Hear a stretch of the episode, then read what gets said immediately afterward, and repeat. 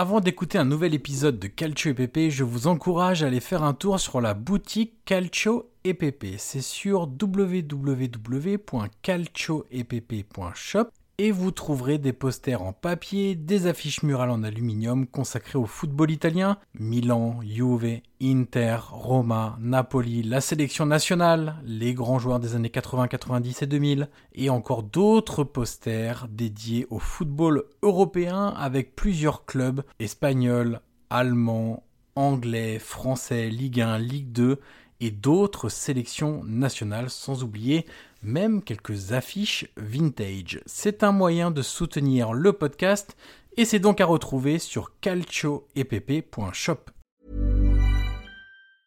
I'm Sandra, and I'm just the professional your small business was looking for. But you didn't hire me because you didn't use LinkedIn jobs. LinkedIn has professionals you can't find anywhere else, including those who aren't actively looking for a new job but might be open to the perfect role, like me. In a given month, over 70% of LinkedIn users don't visit other leading job sites. So if you're not looking on LinkedIn, you'll miss out on great candidates like Sandra. Start hiring professionals like a professional. Post your free job on linkedin.com/people today.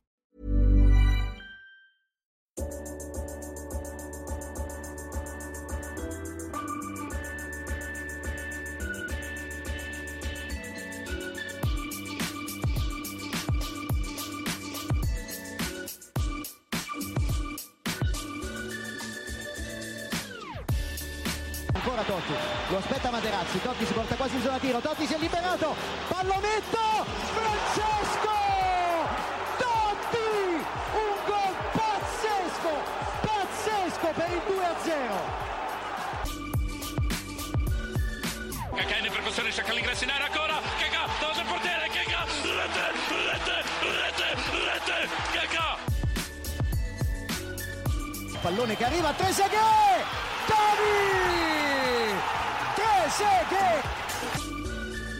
Pirlo, ancora Pirlo di tecco! Tiro! Gol!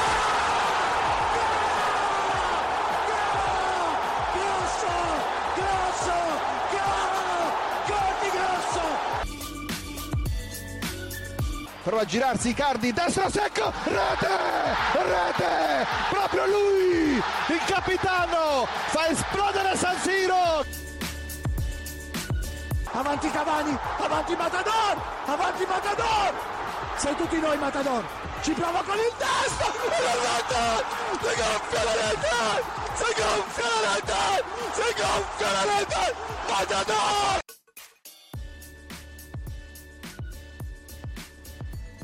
Bonjour à toutes et à tous et bienvenue sur le 16e et dernier épisode de la deuxième saison du podcast Calcio EPP.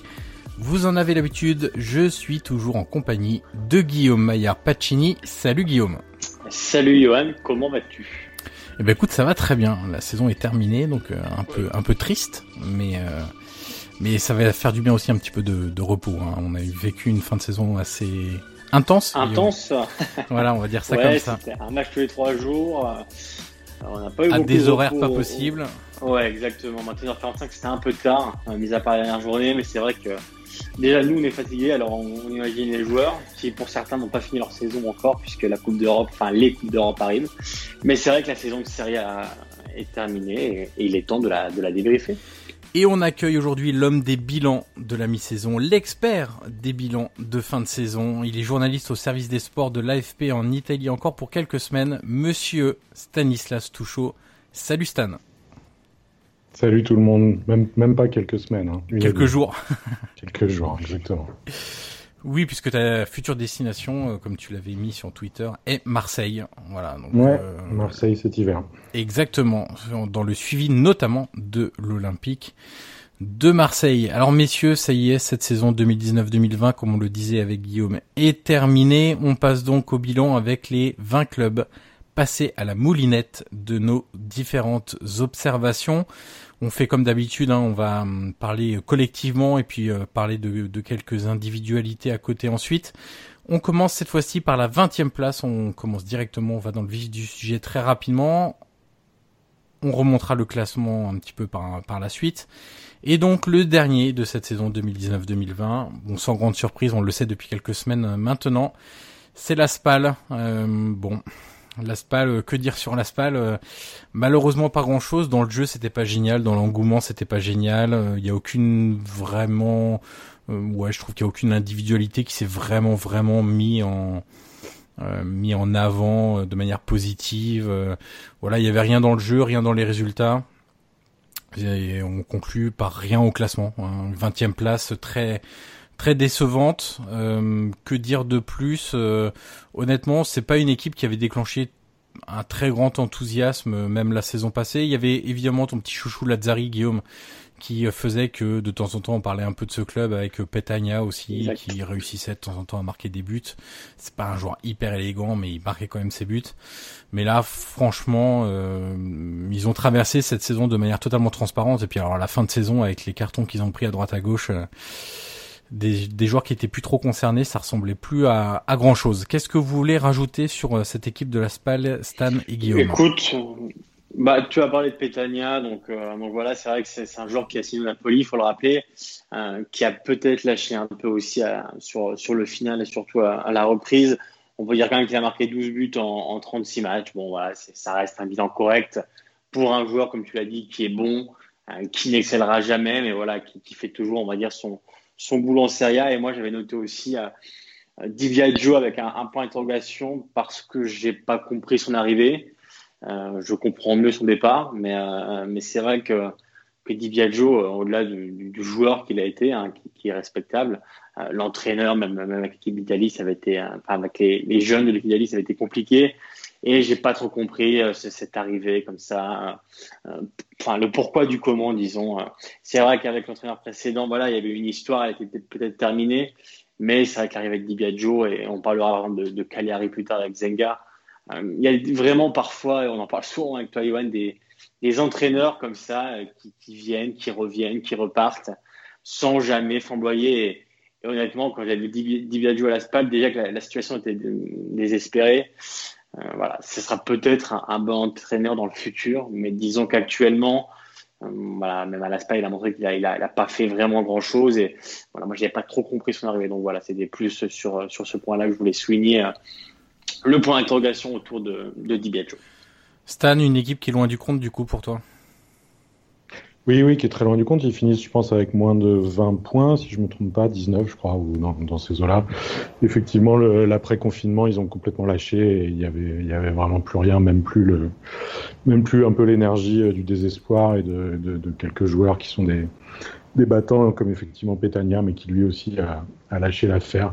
Voilà, moi, j'avais noté que voilà, ce, cette équipe, et puis Brescia, et puis d'autres avant dans les saisons précédentes, euh, posent ou vont reposer sans doute un jour la, question d'une série A à 18 plutôt qu'à 20, parce que euh, au-delà de, au de la sympathie qu'on peut avoir pour ces, pour ces équipes qui, euh, qui arrivent en Serie A, voilà, l'effectif qu'on a, c'est des équipes qui aujourd'hui peinent à créer des effectifs de Serie A. Voilà, c'est aujourd'hui, la, la, SPAL qu'on a vu toute cette saison, c'est une équipe de Serie B qui était en Serie A. Voilà, c'était pas, c'était pas une équipe autant Lecce, c'est bagarré jusqu'au bout. Il y avait, on en va en parler. Il y avait des idées, il y avait, quelques, joueurs un petit peu qui sortaient un petit peu du lot. Autant là, voilà, on a vu une équipe de Serie B qui jouait, qui jouait des matchs de Serie A. Je, je voilà personnellement, je suis pas convaincu que, la Serie A est, vraiment, est vraiment la possibilité de, continuer comme ça très longtemps à, avoir un club. Pour l'instant, il n'y a aucun changement qui est, prévu et euh, il n'y a aucune raison évidemment de précipiter ça. C'est pas la, c'est pas la SPAL qui va, qui va créer cette, euh, cette révolution. Mais voilà, je, je, me, je me faisais cette réflexion. Il euh, y, a, y, a, y, a, ces dernières saisons toujours un voire deux clubs qui sont quand même très très loin du compte comme tu le disais. Alors pour info, euh, la SPAL c'est la plus mauvaise attaque de Serie A. Rendez-vous compte, 27 buts en 38 journées. C'est euh, absolument famélique. Pour euh, donner un indicateur, hein, c'est quasiment moitié moins que Lecce, qui est le 18e et donc relégué aussi en Série B. Euh, Lecce qui a marqué 52 buts, donc on est vraiment sur un, sur deux saisons différentes, euh, comme tu l'as dit aussi Lecce, même si la finalité est la même. Retour à l'envoyeur entre guillemets. Euh, euh on passe à toi Stan euh, avec avec Brescia, 19e. Alors tu nous as parlé déjà de la Serie A 18. Est-ce que tu as quand même quelques satisfactions à sortir de, de cette équipe? Alors ce sera peut-être un peu plus individuel que collectif pour le coup. Oui, oui, c'est ça. Non, il y avait, plus de, il y avait plus de curiosité individuelle parce qu'il y avait Balotelli, il y avait Tonali. C'est des sujets que, que vous avez déjà euh, largement abordés. Après, la fin de l'histoire est un petit peu la, en dehors du cas Balotelli qui, qui s'est réglé encore plus vite que prévu, mais, mais pour le reste, je trouve que la, la fin de l'histoire est un peu la même. Euh, Brescia a, lâché, euh, même Tonali a lâché aussi. Moi, je trouvais que ces, derniers matchs euh, avaient, rien à voir avec, avec ce qu'ils produisaient en début de saison et on peut, très facilement le comprendre. Un, c'est pas du tout un reproche. On peut pas demander à un, garçon de, de, 20 ans de, tenir non plus sur ses épaules toute la saison une équipe, qui finissait son championnat à la dérive. Donc non, non, pas, pas, pas grand-chose de plus à ajouter. Voilà, il y avait, il y avait cette curiosité de début de saison et puis qui, qui, restera parce que les, les premiers matchs de Tonali, ça a quand même été, euh, ça a quand même été la, la, confirmation que que ce garçon avait, euh, avait quelque chose en plus. Donc ça, on le sait. Voilà, maintenant on va. On va voir où il va atterrir et ce qu'il va donner la saison prochaine. Pour le reste, Brescia retourne en série B et euh, je pense que c'est sa place pour l'instant. Guillaume, de ton côté, sur Brescia Écoute, sur Brescia, euh, un regret quand même, c'est le, enfin, l'aller-retour et le, euh, de, de, de, Corini qui est venu, qui est reparti, qui est revenu. Voilà, c'était assez compliqué. C'est une spéciale du côté des présidents de, de Serie A, encore plus voilà avec avec Cellino qui est un président aussi euh, particulier. Donc voilà, j'aurais bien voulu voir une saison peut-être complète de, de, de Corini sans sans cette séparation en plein, en plein milieu et, et la, la, fin avec, euh, avec Lopez, bon, qui, a été, qui a été particulière, mais comme a dit, euh, a dit Stan, voilà, c'est dommage parce qu'on a vu des belles choses, surtout euh, en début de saison, un peu moins après, euh, totalement d'accord avec Stan sur Tonali, euh, qui a un peu coupé aussi un peu le, le, le fil après la reprise. Mais, mais voilà, je trouve qu'il y a eu un peu, bah, comparé à la SPAL par exemple, il y a eu quand même quelques traces de jeu, on va dire, sur, sur quelques matchs. Je me rappelle par exemple qu'ils avaient tenu, euh, tenu tête à l'Inter. Et surtout, et, je sais que tu vas en parler aussi, euh, Johan, euh, c'est pas pour te spoiler, mais évidemment, on parlait du, du Cabalotelli. Euh, une nouvelle chance ratée, une énième chance, peut-être la dernière. quand on voit les rumeurs aujourd'hui, ça parle quand même de Côme, qui est en série C du championnat roumain. Enfin voilà, on est quand même sur une trajectoire de carrière qui est plus vers, la descente qu'autre chose. Et c'est vraiment dommage parce que Brescia a tenté le coup. Euh, c'est sa ville, euh, la ville de son enfance. Et je pensais vraiment que, que le mariage aurait pu fonctionner. Et il n'a pas fonctionné du tout, euh, tant sur le plan sportif que sur le plan humain.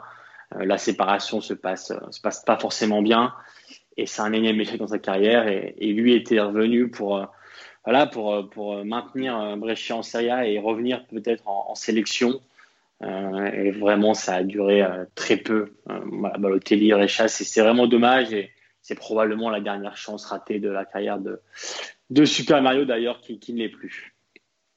Ouais, effectivement. Euh, je trouve que quand tu fais le choix de prendre Balotelli et que t'es euh, ce que tu espères, c'est que ce que tu vas perdre en, en cohésion, en cohérence collective et en force collective parce que clairement tu joues à, à 10, enfin 9 joueurs de champ avec Balotelli dans le jeu, notamment sur les phases défensives sans ballon. Tu espères le gagner avec ses buts, euh, clairement parce que ça reste un joueur de classe et qu'il est capable toujours de marquer euh, aller entre 10 et 15 buts dans, dans la saison. Le problème, c'est que ça, ça n'arrive que dans les bonnes années. C'est un peu comme le vin. Il y a quelques bonnes années pour euh, quelques années pas terribles. Euh, et, et Balotelli, euh, cette saison, euh, ok, il a marqué quelques buts, ok, il a été précieux sur certains matchs, mais malheureusement, sur les 38 journées, euh, bah, il n'a pas réussi à, à, être aussi important que le président le souhaitait, que son entraîneur ou ses entraîneurs le, le voulaient, le réclamaient. Et malheureusement, euh, on arrive au, au, bout du bout, je crois, avec euh, avec avec Mario Balotelli, dans le sens où, comme tu l'as dit, maintenant si on parle de Com, de Roumanie, etc., c'est qu'il n'y a pas de, de, mystère. Tout le monde a vu que Bon, lui parle de maturité au fur et à mesure. J'étais, je, je suis plus j'ai grandi depuis que je suis papa, j'ai grandi depuis telle chose ou telle chose. En fait, on se rend compte que euh, les caractères compliqués, et c'est valable dans le foot italien comme dans dans d'autres pays, hein, mais les Cassano, les Balotelli, etc. Ils ont beau mûrir euh, au fil des années, euh, il y a toujours à un moment donné un moment où ça va pas, ça va pas aller. Et là, ça a encore coincé avec Brescia et euh, c'est une vraie déception parce que euh, il a clairement pas répondu aux attentes et le risque était très grand. Euh, Brescia a choisi de prendre ce risque-là et malheureusement ça n'a pas payé. Et on se dit qu'avec un attaquant euh, peut-être un peu plus impliqué dès le départ de la saison, peut-être qu'avec l'argent mis sur le contrat de Balotelli mis ailleurs, ça aurait peut-être pu permettre de renforcer un petit peu l'effectif. Donc bon, un peu dommage pour pour Brescia. La seule note positive avant de boucler sur Brescia, c'est quand même Sabelli, moi que j'ai trouvé alors pas les dernières semaines, parce qu'un peu comme tous les joueurs, mais euh, on ressort Tonali, mais Sabelli, j'ai vraiment bien aimé aussi sur le côté droit. Euh, lui aussi, hein, je, je, suis pas persuadé que euh, qu'il finira en série B. J'imagine assez des clubs d'un standing un peu supérieur. Type, je sais pas, je le dis comme ça au hasard sans réfléchir au poste, hein, mais Bologne, Sassuolo, Fiorentina, même Parme, etc. pour être euh, la sample Genoa aussi pour être intéressé par ce type de profil. Euh, on passe à toi Guillaume, Lecce 18e euh, qui est relégué à la dernière journée et on est d'accord tous les trois sur un point, c'est que c'est un peu dommage. Oui, c'est dommage parce que Fabio Liberani avait montré que c'était un excellent coach et a montré d'ailleurs que c'est un excellent coach, que, que le jeu au vu du matériel qu'il avait a été, a été très bon et c'est vrai que voilà, forcément, le, le, maintien aurait été un petit miracle, mais, euh, mais ça a été tendu jusqu'à la fin. On parlera du Genoa juste après, mais, euh, mais c'est vrai que pour les tuer, c'est un peu dommage parce qu'il y avait une qualité, il y avait une envie, il y avait vraiment quelque chose, une, une identité, même. On avait vu à la fin, lors de la dernière journée, les tifosi qui, qui s'étaient rassemblés dans le stade parce qu'ils y croyaient. Et c'est vrai que on a un petit goût amer, pas tant parce qu'on est supporter de Lecce, mais uniquement parce que ce qui a été produit par l'équipe de Verani était, très bon. Donc voilà, l'un des bons points, c'est évidemment la, qualité du jeu. Par contre, euh, la défense, avec plus de, de 80 buts encaissés, euh, une première depuis, depuis 50 ans, euh, forcément, c'est impossible de te sauver avec une défense pareille. On a vu des matchs où ils sont pris 4, 5 buts, c'était vraiment compliqué sur cet aspect. Mais c'est vrai que c'est un petit goût amer parce que, euh, et même aussi pour, voilà, pour avertir le Genoa qui, encore une fois, euh, a, joué avec le feu. Lecce a, failli se sauver la dernière journée, mais euh, ils s'en sont encore pris, ils encore pris beaucoup, beaucoup trop de buts et à contre-part. Et, voilà, donc c'est vraiment dommage, mais c'est peut-être s'ils arrivent à garder Liverani, ce qui serait bien. Euh, visiblement, ils essaient de, convaincre en ce moment même euh, pour repartir en Série B et éventuellement garder euh, des joueurs comme comme Falco par exemple, qui était la révélation de la saison ou ou, ou d'autres. Mais mais en tout cas, voilà, qui n'a pas démérité et ça me fait penser un peu à, à Empoli l'année dernière, euh, qui avait montré de très belles choses, qui, qui s'était incliné contre l'Inter la dernière journée, et quasiment à la dernière minute, et qui était redescendu en série B. À Lecce, c'est pas autant, euh, on va dire, du, beau jeu, mais en tout cas, euh, c'est, disons que c'est dommage au vu de ce qui a été proposé et au vu de, de ce, qu'a montré et prouvé euh, Fabio Leverni sur le banc.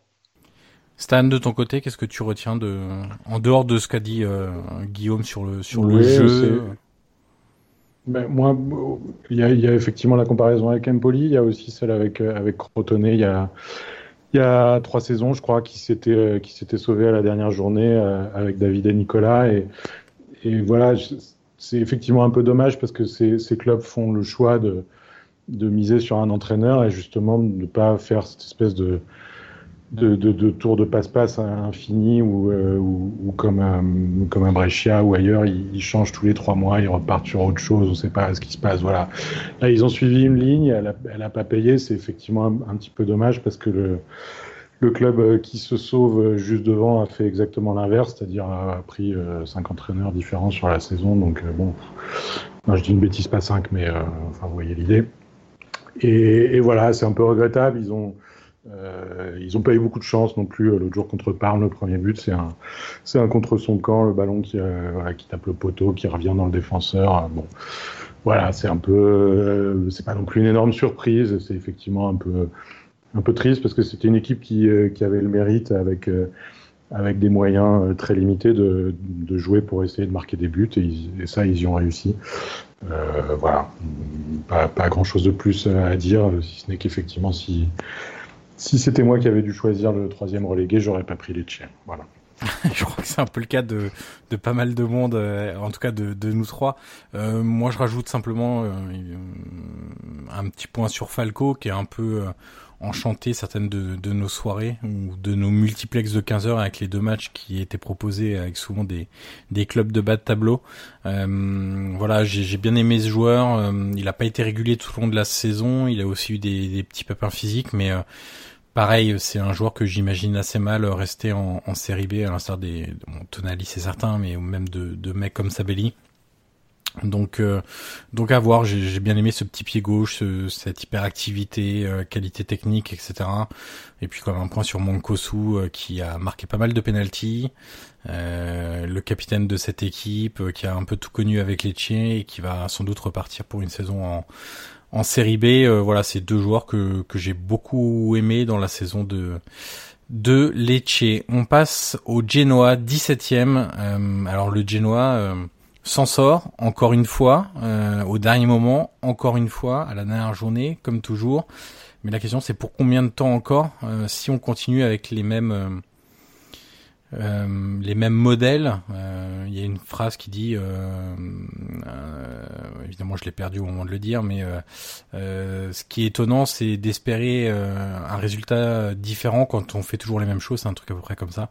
bah le Genoa c'est pareil, quand tu fais toujours les mêmes choses, bah, il ne peut arriver que la même finalité, c'est-à-dire galérer toute la saison, se mettre les supporters à dos, avoir des joueurs qui arrivent par containers euh, de partout dans le monde et qui euh, ensuite repartent euh, six mois plus tard un peu partout en, Europe et dans le monde. Voilà, euh, Preziosi a, fait son sa traditionnelle sortie de fin de saison en expliquant que le club était en vente. J'ai vérifié, il avait fait exactement la même l'année passée, il l'avait fait également il y a trois ans. Bon, c'est c'est le coup classique pour essayer de, de détourner l'attention, mais aujourd'hui, qui veut du Genoa avec 60 joueurs sous contrat, avec Bon, c'est un peu un peu compliqué. Euh, il va falloir qu'il euh, s'appuie vraiment sur quelque chose de très concret et un vrai projet, mais malheureusement, tant que les mêmes personnes seront en place, enfin, c'est surtout une personne, c'est le président qui, qui décide de tout, parce que les directeurs sportifs euh, viennent et vont. Encore une fois, il va y en avoir encore un nouveau cet été. Les entraîneurs, comme disait Stan, j'en parle même pas. Il y en a minimum trois par an, donc donc voilà, pas de grosses surprises, euh, pas de joueurs particuliers qui sortent du lot. Je suis un peu déçu pour la Secheneux qui fait une saison assez moyenne dans un effectif euh, moyen. Euh, voilà, Pinamonti, je, finis par me poser pas mal de questions. c'est sa deuxième saison très galère, deuxième saison où il montre pas grand chose. Lui qui est souvent présenté comme un espoir italien, est-ce qu'un est-ce qu'une carrière la Bernardeschi se profile pour ce jeune garçon? Je ne sais pas, mais euh, mais à un moment donné, on pourra plus être un espoir. Euh, euh, plus les, les années vont avancer. Donc voilà, j'ai pas vraiment de, de, de joueurs à mettre en avant. J'ai pas vraiment de joueurs euh, positivement d'ailleurs. Hein, j'ai pas vraiment de joueurs à mettre en avant négativement. C'est tout le collectif qui était pas bon et toute la stratégie du club qui qui était pas bonne. Euh, quelque chose à dire, messieurs Stan ou, Guillaume? Hmm, Moi, je mettrais quand même Pandef quand même qui a fait son boulot à chaque année. on va dire que, comme tu as dit, le collectif est pas pas fou malgré quelques, bonnes individualités. Mais Pandev, j'ai bien aimé parce que, comme souvent, il, il, il, sort la tête de l'eau quand il faut et il a un peu, on va dire, guidé les siens vers, vers, le, maintien en sortant quelques coups de, classe sur quelques matchs. Donc voilà, c'est pas, c'est pas le joueur de l'année, mais disons dans, dans le collectif un peu euh, qui, qui, a vécu une saison compliquée, voilà, je mettrais, je mettrais Pandev et, et sur Preciosi, je pense que, que tu as tout dit. Je pense que le Genoa arrivera à, à repartir de l'avant et, et à construire un vrai projet le jour où il arrivera à vendre le club. Mais comme je le dis à chaque fois, c'est la même rengaine. Euh, il n'y a, pas d'acheteurs. Enfin, du moins, il y a des acheteurs, mais euh, disons qu'il faut aussi voir leur profil et leur offre.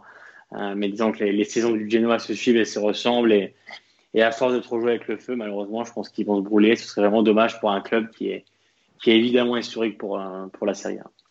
Stan, de ton côté?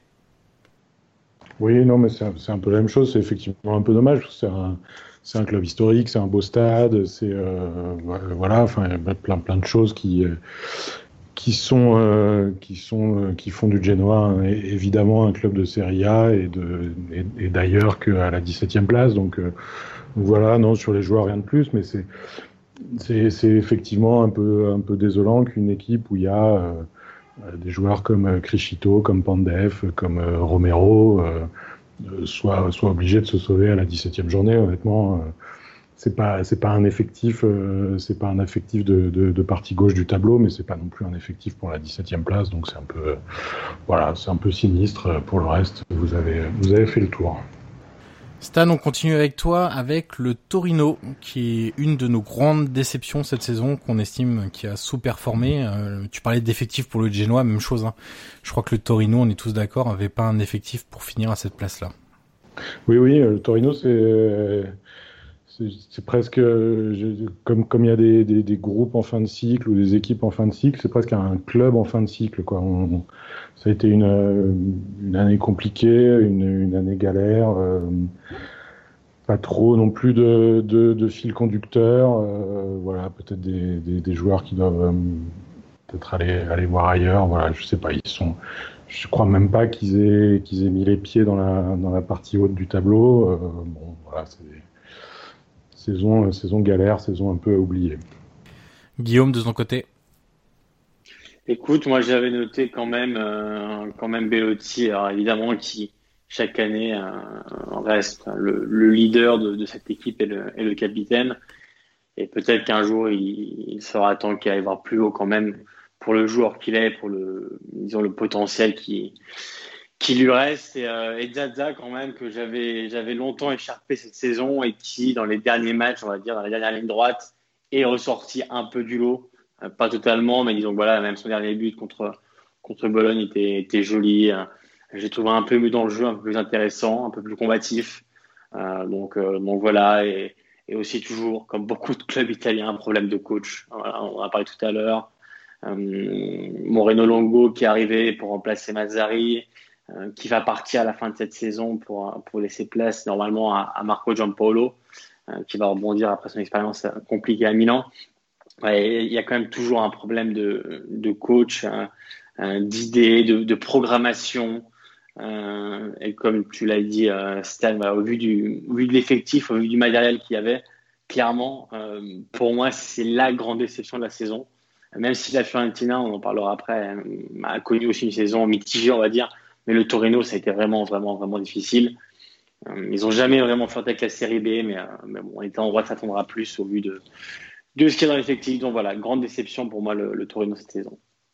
Mais pour, le coup, l'arrivée de Giampaolo est intéressante parce qu'effectivement, c'est un club qui a besoin voilà, d'un vrai nouveau souffle et que, enfin, que, que, Moreno Longo, à mon avis, pouvait pas, pouvait pas incarner, en tout cas pas en, en milieu de saison comme ça. Euh, voilà. Donc pour le coup, c'est intéressant. C'est intéressant pour le club, c'est intéressant pour Gianpaolo aussi. Et c'est, à mon avis, effectivement, de ce genre de choses que que ce club avait avait besoin, un, grand, un grand coup d'air frais. Et voilà, on verra ce que ça donne. Il n'y a évidemment aucune garantie, mais mais au moins euh, au moins partir sur quelque chose d'un peu euh, d'un peu établi. Et, voilà, parce que là, la, la valse, ça n'a pas fonctionné. Et de mon côté, juste un petit laïus sur euh, Bellotti, car effectivement, je trouve qu'il a fait encore une très grosse saison, que malheureusement pour lui, il pêche un peu la finition parce qu'il se dépense toujours autant. C'est même parfois indécent de voir euh, cet attaquant revenir au porto de corner euh, pendant que d'autres milieux font à peine les efforts. je trouve qu'en termes de, de, de personnalité, d'investissement, il est vraiment euh, remarquable en, tout point. Donc euh, même chose que toi, Guillaume, j'aimerais bien le voir euh, un petit peu plus haut dans des équipes un peu qui jouent l'Europe. voilà, ça serait très bon pour lui et notamment pour la progression de, sa carrière. on passe à la Samp avec toi, Guillaume. Justement, on a pas mal parlé du, du Genoa en, en mal, hein, évidemment, avec une 17e place. Même chose avec la Samp, hein, au final 15e, euh, dure saison pour les clubs génois euh, et avec euh, encore seule satisfaction le, pompier de service Claudio Ranieri. Exactement, on l'a tous noté. si je regarde notre notre document, voilà Ranieri, un nom pour pour un sauvetage, comme souvent avec lui.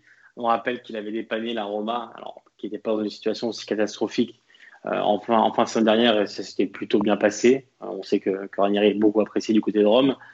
Mais voilà, quand il arrivait à la Samp, on savait que voilà, la, Ferrero allait quand même sur du, sur du sûr, parce que Ranieri quand même a, une jolie cote sur le, sur le marché des coachs et qu'il a toujours réussi plus ou moins ses, missions.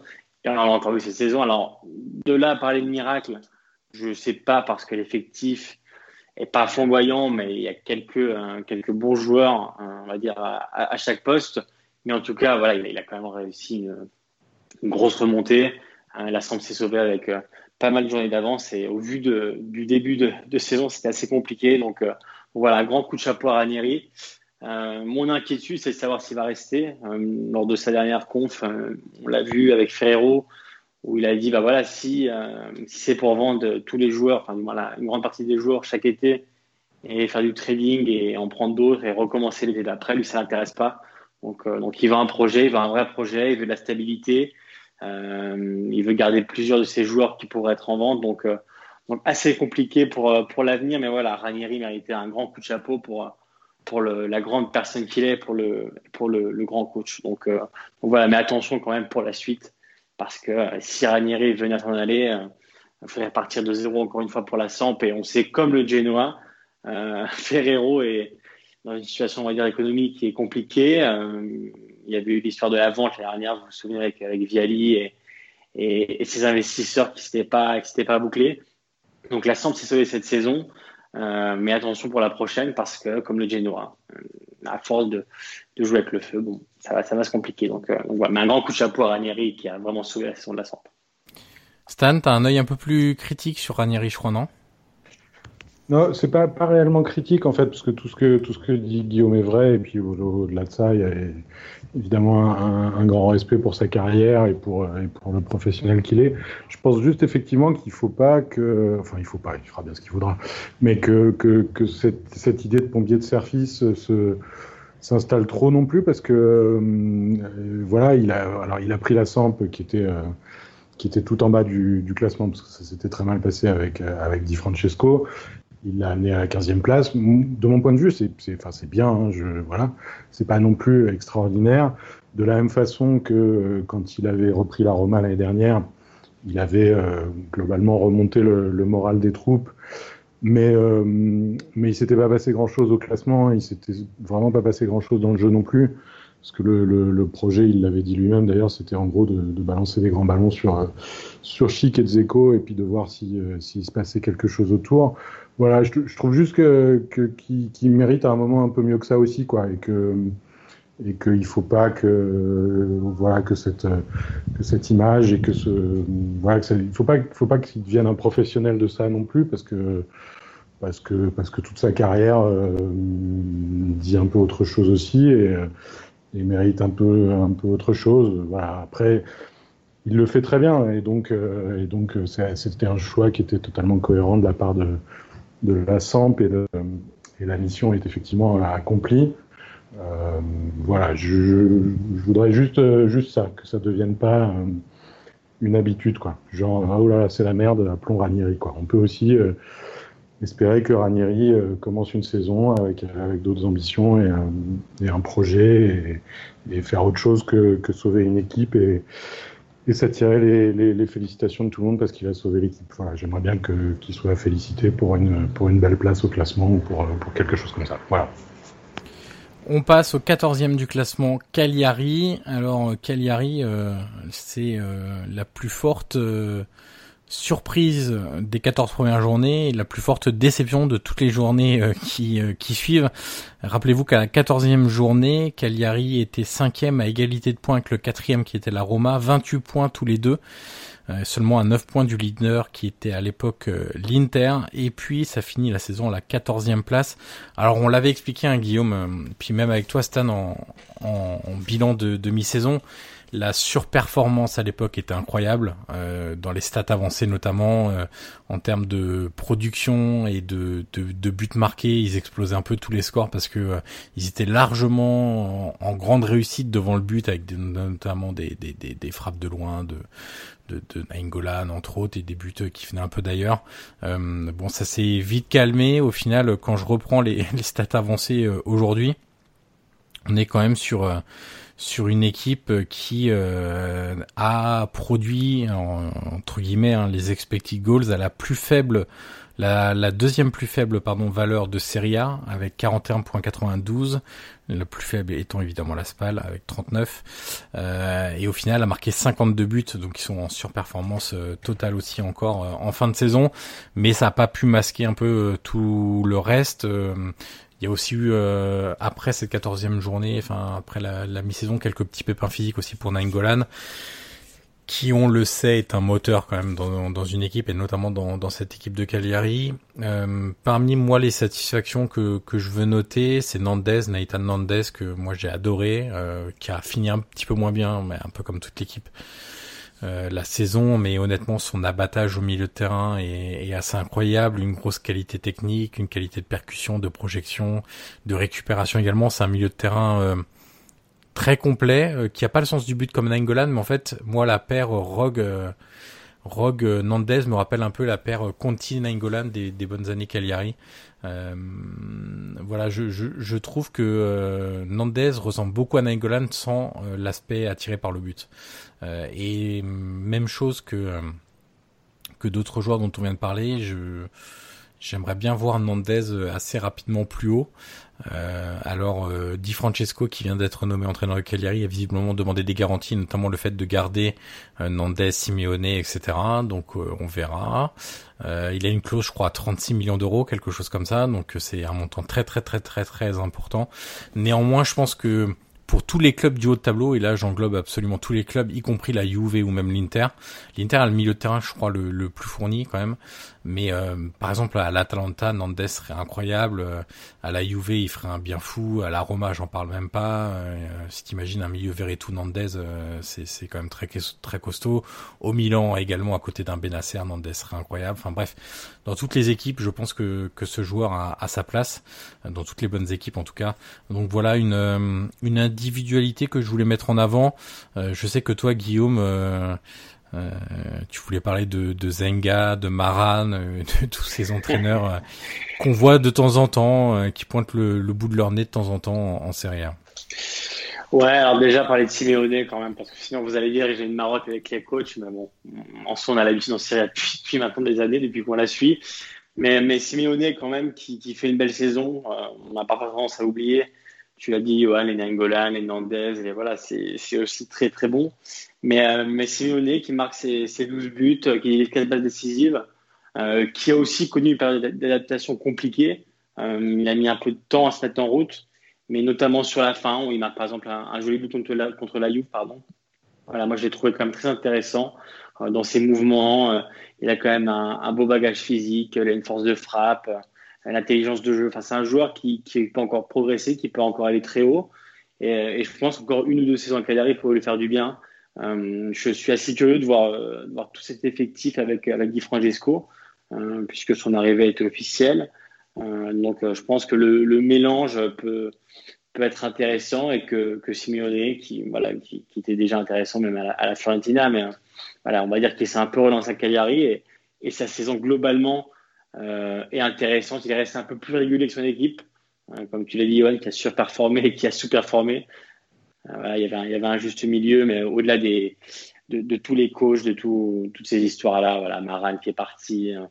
Zenga qui, qui est arrivé, euh, qui restera quand même un, mystère, euh, qui n'a pas été confirmé, qui l'a appris juste avant le match contre, contre Milan, comme il, comme il avait dit. Voilà, c'est toujours des histoires, des histoires dignes de, de club italien. Voilà, Zenga qui, a quand même beaucoup de mal en tant que coach, hein, il n'a pas aussi que des belles choses.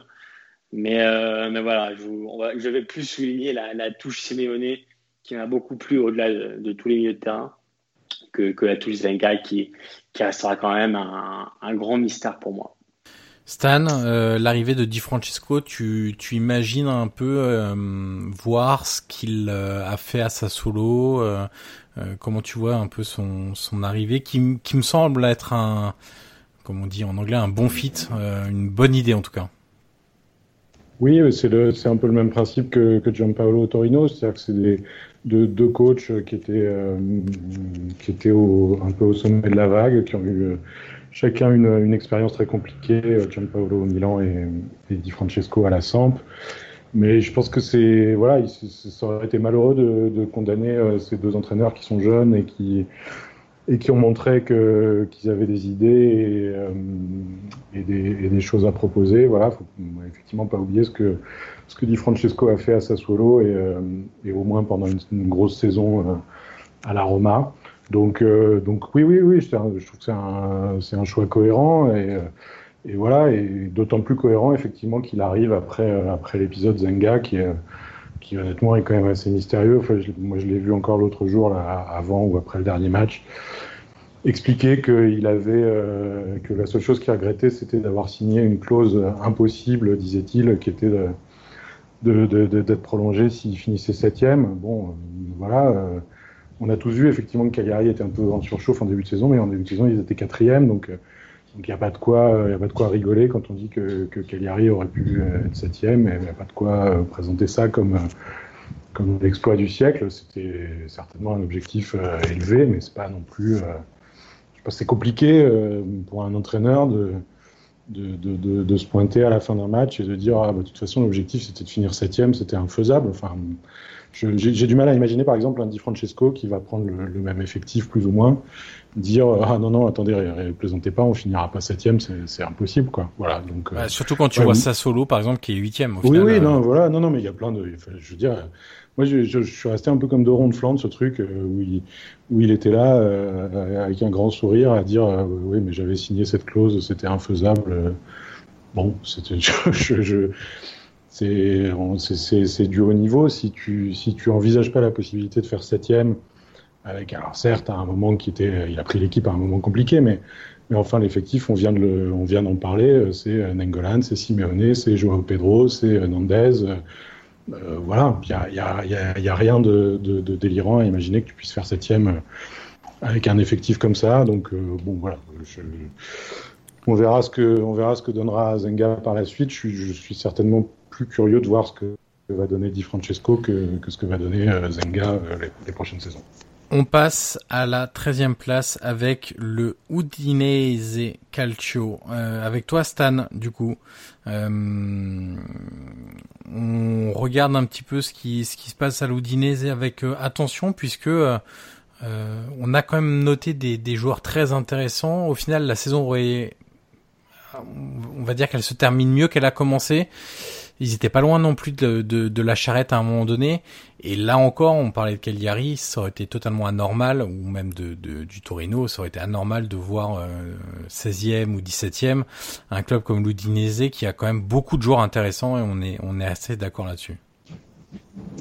Oui, oui, et puis euh, ce qui est assez paradoxal, c'est que finalement ils se sont euh, ils se sont un peu trouvés euh, avec un coach qui, qui, à la base était un, intérimaire et qui voulait pas rester. Il le disait lui-même. Euh, non, non, je, je c'est pas ma place. J'attends, qu'on nomme un vrai coach et je, je fais le, je fais la passerelle. Finalement, il a fait toute la saison et ça a effectivement été plutôt payant, euh, sans être euh, extraordinairement euh, attrayant. L'Udinese a fait a fait son championnat et, et, voilà. Oui, effectivement, sur les individualités, bah, vous, on l'a déjà dit. Enfin, vous l'avez dit sans moi et avec moi. Il y a y a, y a, y a vraiment des beaux joueurs dans cette équipe euh, qui probablement resteront pas éternellement. Euh, on les connaît, voilà, euh, Mousseau dans les buts, euh, Fofana, euh, Dépol. Moi, la, la, la, la, vraie curiosité pour moi, c'est c'est ce que va c'est ce que va faire Dépol et où il va le faire et comment il va le faire. Parce que parce que j'ai trouvé par moments cette saison, même à des moments où où, son équipe avait pas grand chose à jouer ni à gagner ni à perdre que, que, quand il voilà quand il est dedans et quand il a envie et, et quand il se met en route euh, voilà tu, parlais de Nandez euh, sur un profil un peu un peu différent avec des pôles plus offensifs mais mais il y a aussi un, gros gros volume euh, beaucoup de justesse euh, euh, des buts voilà moi c'est un c'est un, joueur bon on, on découvre pas cette année qui, qui vaut qui vaut au-dessus que, que l'Udinese je, suppose qu'on peut imaginer que c'est sa dernière saison à, à Audinet. Donc voilà, pour moi, c'est la, la plus grosse curiosité. Et puis pour un joueur offensif, je trouve qu'il cumule des, qualités athlétiques, euh, de, de, de, caractère aussi, d'implication dans le travail sans ballon et de qualités techniques qui sont quand même assez rares. Euh, c'est Fofana qui disait dans une interview à la Gazette dello Sport euh, à la fin de la saison, là, ces, ces derniers jours, en disant, euh, voilà, dans, dans, les joueurs qui m'impressionnent le plus, il y a, il y a De Paul en, en, Italie et je lui demande à chaque fois comment il fait pour courir autant. il a une débauche d'énergie qui est aussi incroyable et, et, quand il a joué d'ailleurs euh, là, sur certains derniers, matchs, il a joué dans un espèce de double pivot au milieu de terrain qui est quand même pas trop son rôle. Je trouve qu'il s'en est quand même remarquablement sorti. Ouais, je suis euh, d'accord. C'est ce que ce que je disais. Il a il a un volume assez énorme pour un pour un milieu qui théoriquement ou est un, 10 plus ou moins. Enfin voilà, mais il, peut effectivement couvrir euh, plusieurs postes au milieu et le faire avec avec avec énormément de qualité et de voilà physique et technique. Donc c'est pour moi c'est aussi un voilà, il fait partie de ces milieux de terrain précieux qui peuvent qui peuvent faire beaucoup de choses et, euh, et voilà il l'a montré cette année. Avant de passer la parole à Guillaume qui va nous parler de, de Fofana entre autres, j'ai un dernier mot quand même. Euh, j'ai bien aimé la première saison de, de Rodrigo Becao en défense. Euh, à voir si c'est le schéma euh, qui lui réussit bien avec une défense à 3 ou si euh, c'est vraiment un excellent défenseur. Mais pour une première saison à l'Oudinez, et je l'ai trouvé très très intéressant à voir la saison prochaine. Guillaume, c'est à toi avec notre ami Seko Fofana qui fait quand même une sacrée saison. C'est la deuxième d'affilée où il est vraiment ultra dominant dans, dans l'entrejeu de, de. Exactement, au-delà de, de Mousseau que, j'ai beaucoup apprécié. Euh, c'est vrai que, que Fofana, alors je dois avouer que, qu'au tout début de sa carrière, enfin disons au tout début euh, de son aventure à Ville, j'avais beaucoup de doutes, euh, tant sur ses qualités techniques, un peu moins sur l'athlétique, mais c'est vrai que j'étais resté un peu, un peu sceptique sur son profil. Mais, je dois avouer que par la suite, surtout cette saison, il a réalisé vraiment une, grosse saison. les qualités athlétiques, la dimension physique, voilà, c'est un joueur qui, qui m'a impressionné sur, euh, sur plusieurs points euh, à tous les niveaux. Alors aujourd'hui, euh, on a vu que, que dans un quotidien, le, nom m'échappe, mais il, a, il, voulait, il voulait aller voir ailleurs. Alors, où C'est la grande question, mais clairement, je pense aujourd'hui qu'il a le niveau pour, pour viser plus. Il faudra voir les, les, clubs qui sont intéressés par, par son profil, mais euh, clairement un, club comme euh, voilà par exemple comme euh, comme l'Inter, comme Milan. Alors même si l'Inter au milieu de terrain est déjà bien bien fourni et, et surtout si s'ils prennent Tonali, mais disons que voilà c'est un profil qui est très intéressant. c'est un milieu de terrain qui, qui fera du bien à beaucoup d'équipes donc donc je suis assez curieux de, de, voir la suite. Donc, donc voilà, je sais pas si toi Stan, t'imagines un club qui pourrait le recruter, mais ou alors, par exemple, un des deux clubs romains, toi qui es à Rome, est-ce qu'un des deux clubs romains pourrait avoir oui, oui, non, de, de Fofana? Moi, je suis, je suis assez d'accord. Je trouve qu'il fait partie, comme on, comme on l'a dit, avec, euh, avec Nandez, avec Amrabat euh, et quelques autres, voilà, de, de ces milieux très complets, de ces milieux qui ont un gros abattage et qui, et qui jouent juste en plus. Amrabat, on, on en parlera après, c'est pareil, il se trompe pas, il se trompe pas souvent en plus quand il a le ballon dans les pieds. Donc euh, voilà, c'est honnêtement ces joueurs-là, on leur place euh, à peu près, euh, à peu près dans toutes les équipes du, du premier tiers de tableau. Voilà, après, c'est tout. Faudra voir le prix. Il faudra voir le prix. Il faut, il faut voir, il faut voir comment tu, comment tu passes le cap. Il n'y a pas de, il y a pas de garantie, mais on est, on est a priori sur, sur à chaque fois sur des joueurs, ouais, qui ont, qui ont, qui ont le potentiel pour pour arrêter de jouer la, 10e, 13e place et, et, aller, plutôt, aller plutôt chercher les, places qui comptent euh, devant. Hein.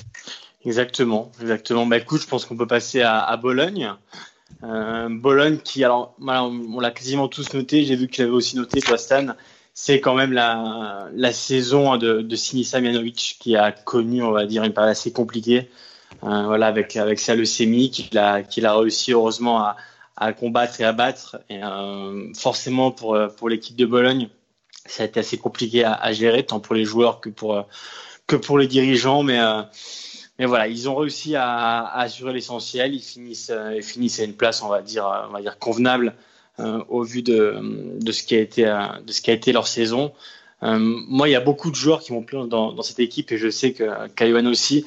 Alors, j'ai noté Orsolini, Euh, parce qu'Orsolini, voilà, ça fait plusieurs années quand même, et même plusieurs saisons qu'on l'attend, on va dire, un peu au tournant, et, et, voir quelques progrès dans son jeu. Cette année, je l'ai vraiment trouvé plus concret, euh, plus décisif, et plus même plus incisif pardon, euh, devant. Donc voilà, c'est vraiment un joueur qui m'a plu.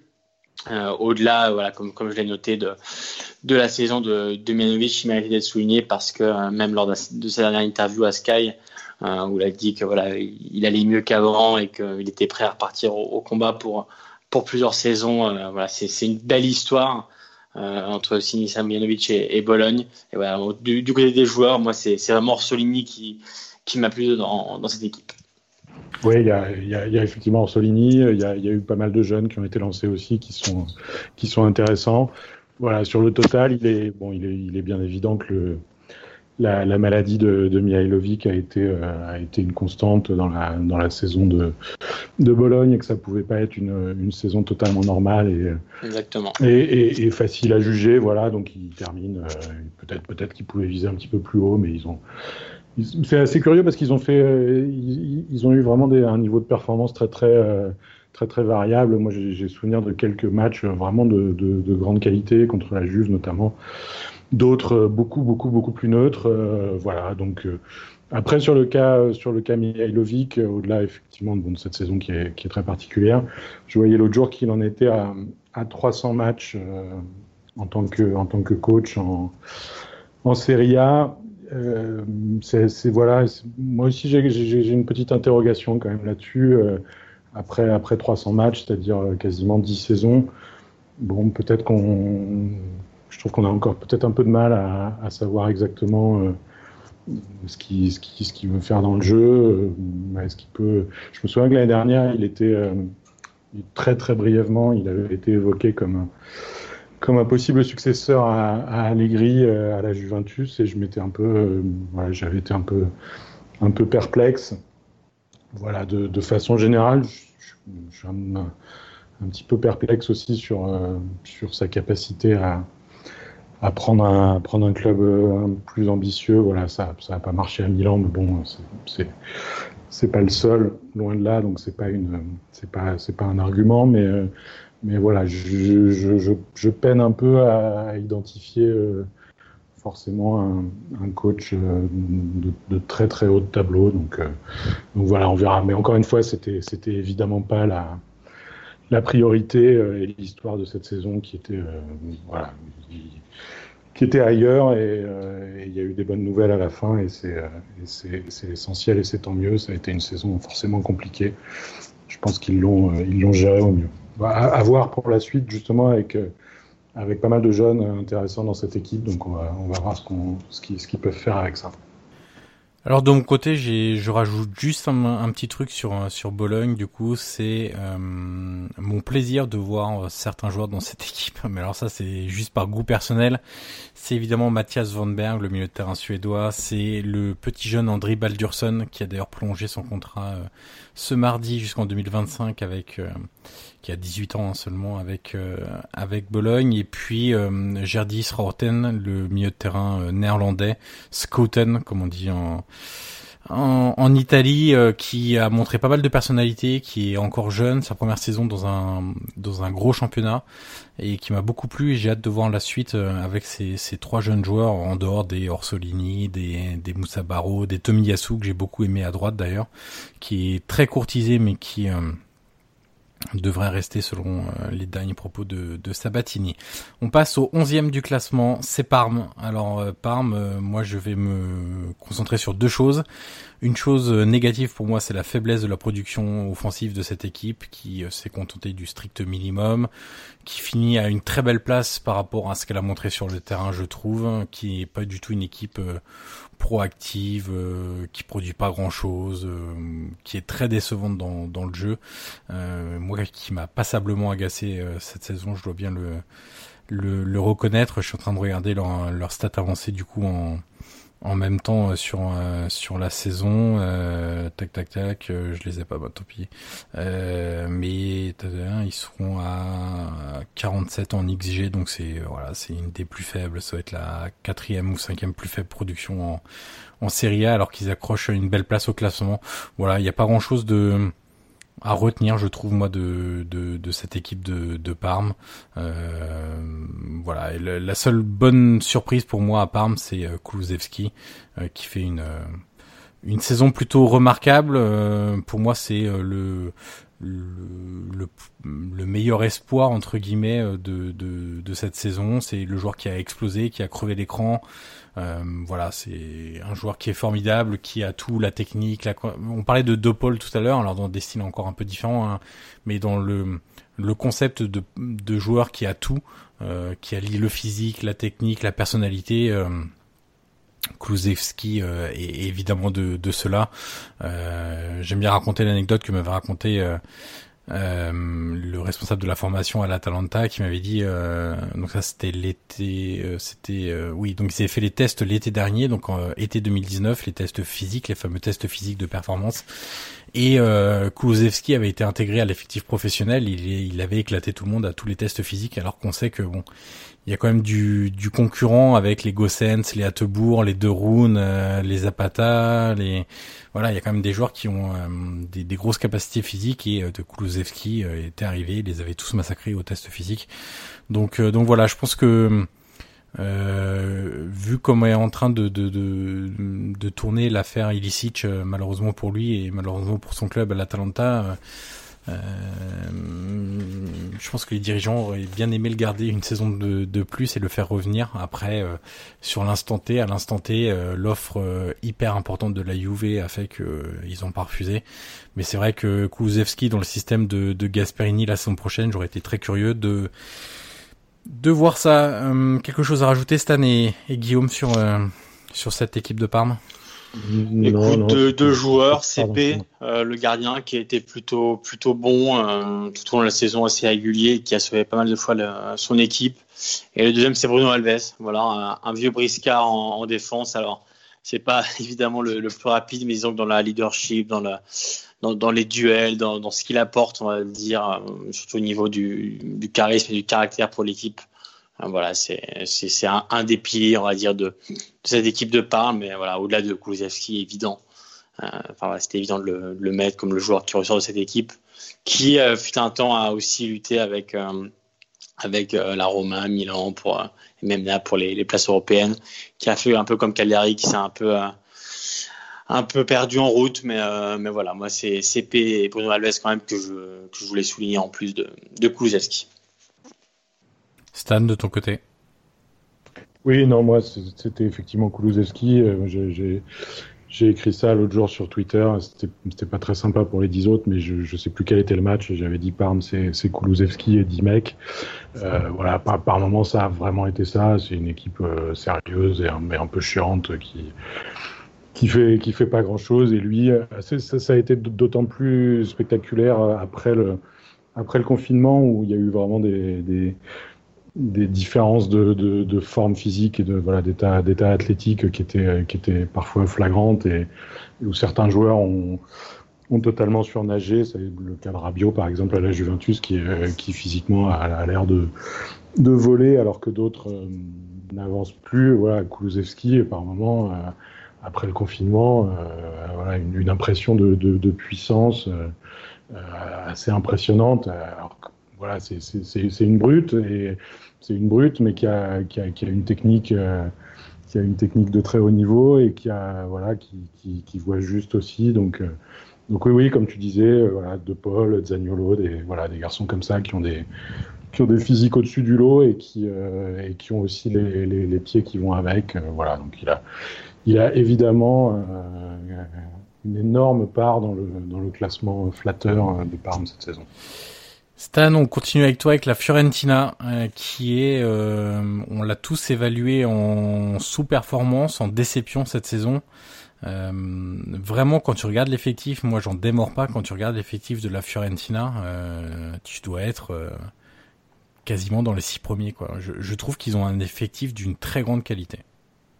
Oui, oui, bah, alors ils ont un tout petit peu redressé en en, post-confinement. Ils finissent quoi Dixième, tu dis? Ouais, c'est évidemment, euh, évidemment décevant. Ça l'est moins que la quatorzième à laquelle ils se, traînaient euh, aux alentours de la vingtième journée. Mais, euh, mais oui, oui, c'est mystérieux. C'était déjà un peu le cas la saison dernière. Hein. ils sont ils sont en dessous de, ce que promet la liste de leurs joueurs. Voilà, je ne sais pas comment l'expliquer. Il y a peut-être des joueurs qu'on voit un peu, trop beaux. On a beaucoup parlé de Vlaovic euh, à un moment, et je pense effectivement que c'est un, joueur très, prometteur, mais il a, finalement des, stats qui sont, un petit peu limitées. La, blessure de Ribéry a été un peu, lissée par le, confinement et, ils ont eu la chance de le, de le récupérer, mais c'est, euh, mais c'est, comment dire, c'est, parlant aussi. C'est-à-dire que Ribéry qui a 37, 37 ans, je crois, je sais plus, j'ai un doute. Enfin bon, qui a son âge, a, joué titulaire absolument à tous les matchs, sauf le dernier, alors qu'il revenait d'une, d'une blessure importante. Donc, euh, euh, je veux dire, même, même, même Ibrahimovic au Milan a été, a été géré de façon un, peu différente. Donc, euh, ouais, ouais, je, voilà, je, l'avais déjà dit quand on, quand avait fait l'émission ensemble euh, à, la mi-saison. Euh, je, retiens deux, deux, ou trois matchs de Ribéry et, quelques images de Ribéry qui, voilà, qui a, mis le feu à San Siro et qui a, rappelé quel joueur de classe il était et ça, ça fait plaisir. Pour le reste, honnêtement, c'est une saison très très moyenne. Euh, ça, ça repart avec euh, Yakini la saison prochaine. Je je sais pas, je suis pas très convaincu. Après, il a, il a effectivement, euh, il a effectivement ramené l'équipe un peu plus haut. Ça a été très solide défensivement sur la sur la deuxième partie de saison. Bon, voilà, difficile d'être d'être beaucoup plus enthousiaste effectivement, comme tu dis, devant devant une telle liste de joueurs pour une, pour une production euh, de ce genre-là. Guillaume, de ton côté, que veux-tu ajouter sur la bah, Viola Au-delà de, Ribéry, évidemment, euh, Castrovilli quand même, qui, qui a un peu survolé cette saison, surtout en première partie. Euh, c'est vraiment deux saisons en une, hein. on se répète un peu, mais euh, il y a vraiment une saison avant Covid et, post-Covid, avec, avec la reprise qui a été compliquée pour, pour certains joueurs, mais Castrovilli, sur la première partie de saison. J'ai même souvenir du match contre Naples notamment, il a vraiment été très bon. C'est un, un, joueur qui, qui éclot petit à petit, qui est très intéressant dans le, mouvement, dans les appels, euh, dans la distribution, dans l'intelligence de jeu. Euh, il lui manque peut-être un peu de, un, peu un pas, assez concret devant, on va dire, un pas assez décisif. Euh, mais voilà, il a, certaines. c'est vraiment un joueur de classe qui peut qui peut arriver encore, encore plus haut et, j'espère que, la saison prochaine, on le verra encore à un, meilleur niveau, mais sur toute une saison, hein, parce qu'il s'est un peu éteint, on va dire, au fil, au fil des matchs, donc euh, un peu à l'image de son équipe d'ailleurs. Mais sinon, voilà, euh, comme, comme tu l'avais dit, Johan, le, au vu du matériel qui, qui, est dans cet effectif, euh, on est en droit évidemment de, de s'attendre à plus. J'attendrai aussi beaucoup de Kwame l'année prochaine, un joueur qu'on aime beaucoup, qui, qui, a montré des belles choses au Genoa, qui a été longuement blessé, qui a eu du mal un peu à revenir. Donc, donc voilà, j'espère qu'avec une préparation à les jambes et, et, un retour à son, à son vrai niveau, verra un bon Kwame la saison prochaine. Après, je reste dubitatif, un peu comme, un peu comme sur le, la confirmation du Dakini, qui, qui est un peu comme, comme Ranieri, a un peu maintenant cette image de pompier de service. il, on va dire qu'il a mérité cette chance. il la saisir, mais ouais, j'ai quelques doutes, on va dire, et j'espère être démenti pour, pour la fin. On passe au neuvième de ce classement, l'Elas Vérone. Guillaume, on continue avec toi. Qu'est-ce que tu retiens de cette saison de l'Elas Vérone? Bah Déjà, on peut dire que c'était une bonne saison de l'Elas Vérone, même une très bonne saison. Euh, moi, ce que je retiens de, de la saison de l'Elas, tout d'abord, au-delà de, des joueurs, je sais que, que Ivan, tu vas en parler parce que tu as apprécié beaucoup de joueurs de l'Elas. Euh, moi, c'est Juric. Euh, voilà, on, parle souvent de lui en Italie comme un, un disciple de Gasperini, puisque, puisque c'était son entraîneur à l'époque du, Genoa. Euh, mais c'est vrai que dans, certaines séquences, il y a quelque chose de, Gasperini, même si c'est pas encore tout à fait ça évidemment, parce que Gasperini reste, reste un maître en la matière, mais, c'était quand même une, très belle saison dans le jeu, dans ce qui était proposé. Et c'est pas pour rien qu'il finit à cette place. Euh, pas, alors évidemment, plus loin de l'Europe, mais disons qu'à la fin, ils ont un peu, un peu lâché les, les rênes une fois que la, qualification en Ligue Europa est envolée. Mais, euh, mais sur l'ensemble de la saison, moi j'ai trouvé que c'était vraiment une très belle équipe et qu'aujourd'hui, bah, on parle de Juric un peu, un peu partout dans le sens où c'est un entraîneur qui, qui a, fait ses preuves, qui avait été un peu maltraité au Genoa d'ailleurs. donc, donc voilà, je, suis assez content pour lui de, de, ce qu'il a montré. Il mérite clairement aujourd'hui cette reconnaissance. Donc, donc voilà, moi je retiens Juric surtout. Et ensuite, euh, dans, les dans les individualités, pardon, euh, Kumbula. Euh, alors voilà, c'est pas, pas forcément le plus original, on va dire, tellement il est courtisé aujourd'hui, mais il faut pas oublier que c'est sa première vraie grande saison en, Serie A et qu'il a montré clairement qu'il avait le niveau pour, pour aller plus loin. Aujourd'hui, voilà, je, je, suis assez curieux de voir s'il si, va aller à l'Inter, s'il va aller à la Lazio ou ailleurs. En tout cas, voilà, Kumbula, dans, ce qu'il a proposé, dans, voilà, dans, le profil de défenseur qu'il est. Euh, moi, j'aime beaucoup. Donc, euh, voilà, Kumbula pour moi du côté du, terrain. Stan, de ton côté, en individualité, tu voulais mettre en avant Sofiane Amrabat. Oui, oui, je l'ai, un peu fait, euh, je l'ai un peu fait il y a quelques minutes en, parlant d'un autre club, mais mais ça revient un peu à, à, ce que à ce que disait Guillaume, c'est-à-dire que c'est un voilà, c'est un effectif qu'on a qu'on a en grande partie découvert parce que c'est des joueurs qui arrivaient pour la plupart ou qui bon, ils, arrivaient de série B, enfin l'équipe arrivait de série B, puis il y avait des des recrues récentes. Euh, c'est aussi un club qui s'en est sorti, euh, enfin même mieux que ça d'ailleurs, puisqu'il a un très bon classement, mais sans, euh, sans très grandes individualités en attaque, même sans, sans individualité. Voilà, on, avait parlé de, de Pétania, de Balotelli, etc. Ils n'avaient pas ce, profil a priori. Euh, voilà, Amrabat, effectivement, ouais, pour moi, ça a été une, belle découverte. Voilà, moi, j'ai vu un, garçon qui savait tout faire, très costaud, euh, qui, euh, je le disais tout à l'heure, se trompe pas souvent quand il a quand il a le ballon dans les pieds. voilà, une, grosse personnalité, du caractère. moi, j'ai je l'ai beaucoup aimé il va à la Fiorentina, si je dis pas de bêtises, j'ai un, doute tout à coup, à Fiorentina. Et ben, écoutez, euh, voilà, pour moi, ça sera aussi une des, curiosités de la, de saison prochaine, parce que sur ce qu'on a vu, euh, je, je pense qu'il pouvait viser au moins la Fiorentina. Voilà, c'était plutôt la, plutôt la fourchette basse, mais, mais, mais pourquoi pas Enfin, il fera, il fera du bien aussi à, à, cette équipe. Et puis lui, il peut, il est encore jeune. Enfin, Yann, tu sais ça mieux que moi, mais il doit avoir 23, peut-être 24. Je crois qu'il a 23 ans. Ouais. Voilà, donc euh, donc c'est bien aussi de, de peut-être de, de, progresser sans, sans, sans griller trop d'étapes. Mais j'ai voilà, j'ai vu un, vraiment un, un, un beau milieu de terrain. Et de mon côté, je rajoute juste, euh, parce qu'on parlait de d'Amrabat, euh, il fait partie du recrutement euh, estival 2019 qui était d'une grande qualité, puisqu'on peut noter aussi euh, Ramani en, en défense, bien que je ne sache toujours pas si c'est la bonne prononciation pour ce joueur-là. on peut noter aussi Lazovic qui a très bien terminé la, la saison.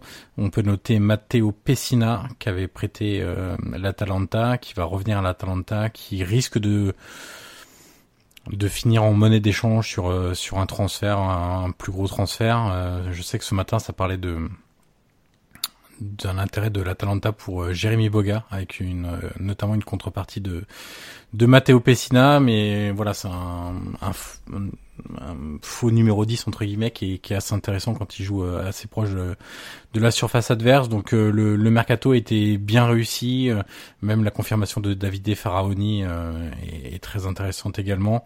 Voilà je trouve que ça s'est bien passé que le recrutement était bon et que logiquement avec un bon entraîneur ils ont réussi à faire une, une belle saison. On passe à Sassuolo. Et alors là on va y passer 5 minutes. Non, je plaisante.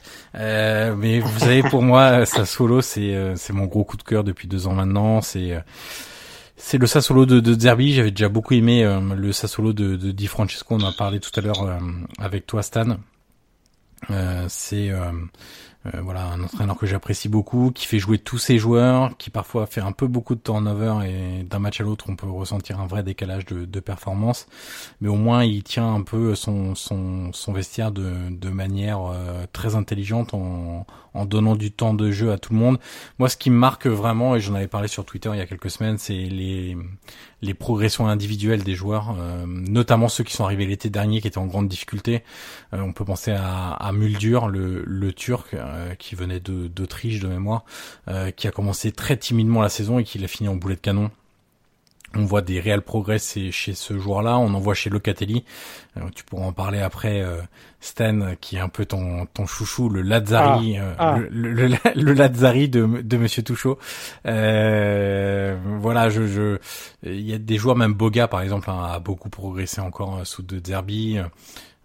Voilà, des joueurs, on peut en citer beaucoup, même des joueurs comme euh, Kyriakopoulos, euh, quand tu vois le début de saison et ce qu'il a fait récemment, encore c'est pareil, c'est un peu le, jour et la nuit. Donc euh, Mehdi Bourabia qui progresse bien également. Non, vraiment, tu sens la patte de l'entraîneur chez, chez ces joueurs. Tu sens des joueurs qui sont en confiance, qui prennent beaucoup plus euh, le risque de tenter des choses compliquées et qui surtout, s'ils le ratent, bah, ne veut pas ne vont pas euh, avoir peur des, des, des remarques de l'entraîneur ou du jugement des autres qui vont retenter la même chose un peu plus tard dans le match. C'est vraiment, euh, il donne une vraie confiance euh, aux joueurs en, en, termes de jeu. on se souvient tous du Sassuolo Juve évidemment le, le 3-3 où Sassuolo a donné une une leçon de, de jeu au sol à, à la Juve. Voilà et puis un, un, dernier petit clin d'œil parce que sinon on va faire beaucoup trop longtemps sur Sassuolo mais sur Chicho Caputo parce que euh, voilà, moi je je suis tombé amoureux de ce joueur euh, la saison passée à Empoli. Euh, on en avait parlé d'ailleurs tous les trois dans le bilan de, de, la saison passée. Là, ce qu'il fait cette saison, c'est vraiment très très très costaud. Et moi, j'ai toujours un regret, c'est de pas avoir cette équipe là de Sassuolo avec, par exemple, Demiral en défense. Euh, et avec euh, d'avoir gardé Duncan toute la saison par exemple ou avec un Lirola qui serait resté ou voilà. Euh, ils ont perdu quand même des joueurs importants la saison passée. Et tu te dis que avec un ou deux joueurs de la saison passée dans cet effectif, dans cet effectif là pardon j'ai du mal. Décidément ils pouvaient même aller titiller des, des places européennes. Bah du coup tiens Stan est-ce que tu veux nous parler un peu de notre ami Locatelli? Non, mais le Locatelli, voilà, ça, ça, fait un moment que c'est un sujet de, de plaisanterie entre nous, euh, là, là, là, où ça se voit pas et là où ça, ça s'entend pas parfois sur, sur Twitter ou ailleurs. Voilà, moi, ça, mais, mais ceci dit, ça, ça, ça, va, ça va complètement dans ton sens. Moi, c'est effectivement un joueur que j'aimais bien et, euh, et, et, dans lequel j'avais, j'avais peut-être vu euh, quelque chose que vous n'aviez pas encore vu. c'est ça. Mais, mais ceci dit, euh, je suis tout à fait prêt à reconnaître que que, euh, enfin l'évidence quoi, c'est-à-dire que cette année il a, voilà, il a, il a, il a grimpé de, trois crans encore et que, et que, et que voilà, ça, ça, je, je, peux que confirmer ce que tu as dit sur les, sur les progrès évidents de, de nombreux joueurs dans cette équipe et, sur l'impact du coup euh, colossal sur leur carrière euh, de, de, Zerbi. Et je pense que le Catelli effectivement est un, a un très bon exemple parce que même si effectivement je le défendais quand il était dans des, dans des moments un petit peu creux, je ne m'attendais pas forcément à le, à le voir faire le, le genre de performance euh, qu'on a vu euh, à, certains moments de la saison, notamment encore une fois après le, après le confinement quand, quand Sassuolo a,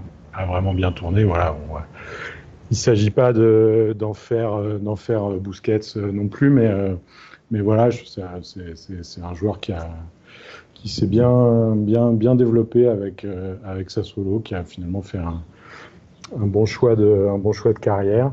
Euh, voilà, et moi j'avais aussi noté un petit mot sur, sur Berardi, parce que c'est c'est un peu le, comment dire le, point récurrent de, de Sassuolo, que ce soit le, Sassuolo di Francesco, le, Sassuolo des, des, des suivants de De Zerbi. Euh, moi, je suis arrivé il y, a, il y a cinq ans en Italie et on m'avait dit ah tu vas voir les deux grands talents, c'est Bernardeschi et Berardi. Bon, et, c'est effectivement deux, deux, beaux talents qui, pour des raisons différentes, sont euh, sont pas encore aboutis et c'est euh, et c'est un peu dommage. Mais je trouve que Berardi a fait une, vraie vraie belle saison. Il a des stats, il a il a une allure quand même. C'est un un joueur qui est vraiment euh, qui est vraiment agréable à voir jouer. Voilà, c'est toujours la toujours la question. Est-ce qu'il est-ce qu'il faut qu'il fasse le le pas euh, supplémentaire, moi, j'ai envie qu'il le fasse parce que parce que parce que j'ai envie de voir euh, ce garçon-là en, Ligue des Champions euh, ou en tout cas de, de, façon récurrente dans des dans des gros matchs. Ça n'a pas forcément très bien réussi à Bernardeschi, donc c'est pas forcément un, un, bon conseil. Mais mais voilà, malgré toute toute l'estime qu'on peut avoir pour Sassuolo. Je, je, serais curieux de voir Berardi à, l'étage du dessus. Et encore une fois, justement parce que après peut-être quelques quelques saisons un petit peu creuses, je trouve qu'il a fait une saison pour le coup vraiment vraiment solide et vraiment complète. Guillaume, un petit mot sur Sassuolo également? Dernier mot sur rapide sur Bogat, on a, on a rapidement parlé Johan, mais ah, toi, es tombé amoureux de, de Caputo à Empoli, et alors même si Boga est, on va dire, on le connaît on va dire depuis un peu plus longtemps, mais c'est vrai que cette saison, on a vraiment vu des progrès à tous les compartiments, à tous les étages, donc, euh, donc voilà, de ce qui se dit, un Sassuolo pourrait, pourrait le retenir. Hum, ça serait probablement une bonne chose pour, pour, pour le club et peut-être pour lui aussi, hein, même s'il a, a probablement des envies d'aller un peu plus haut. Mais en tout cas, voilà, c'est un joueur que, que quiconque le, recrutera fera une énorme affaire parce qu'il hum, est encore jeune et au vu de ce qu'il montre cette saison et, au vu d'où il peut arriver, c'est un investissement qui sera probablement euh, très intéressant pour le club qui le fera. On passe à Naples, septième et premier club qualifié en Coupe d'Europe grâce à sa victoire en finale de la Coupe d'Italie. Avec toi, Stan, euh, qu'est-ce que tu souhaites mettre en avant? Une saison qui a été un peu à, pas vraiment à deux vitesses, mais qui a été un peu, un peu absurde, moi je trouve, entre ce qui s'est passé ouais. Euh, sous Ancelotti et après avec Gattuso. Oui, oui, c'est vraiment, c'est comme s'il y avait eu deux saisons qui, qui, ont peu de choses à voir euh, l'une avec l'autre. On a, après la saison a été longue aussi, particulièrement longue, donc ça, ça, ça joue aussi, mais c'est vrai qu'on a, c'est comme si on avait un peu oublié ce début de saison avec Ancelotti, le, le les, mauvais résultats en championnat alors que ça se passait plutôt bien en, Ligue des Champions, la fameuse histoire de la, mutinerie, voilà, tout ça semble, semble très loin.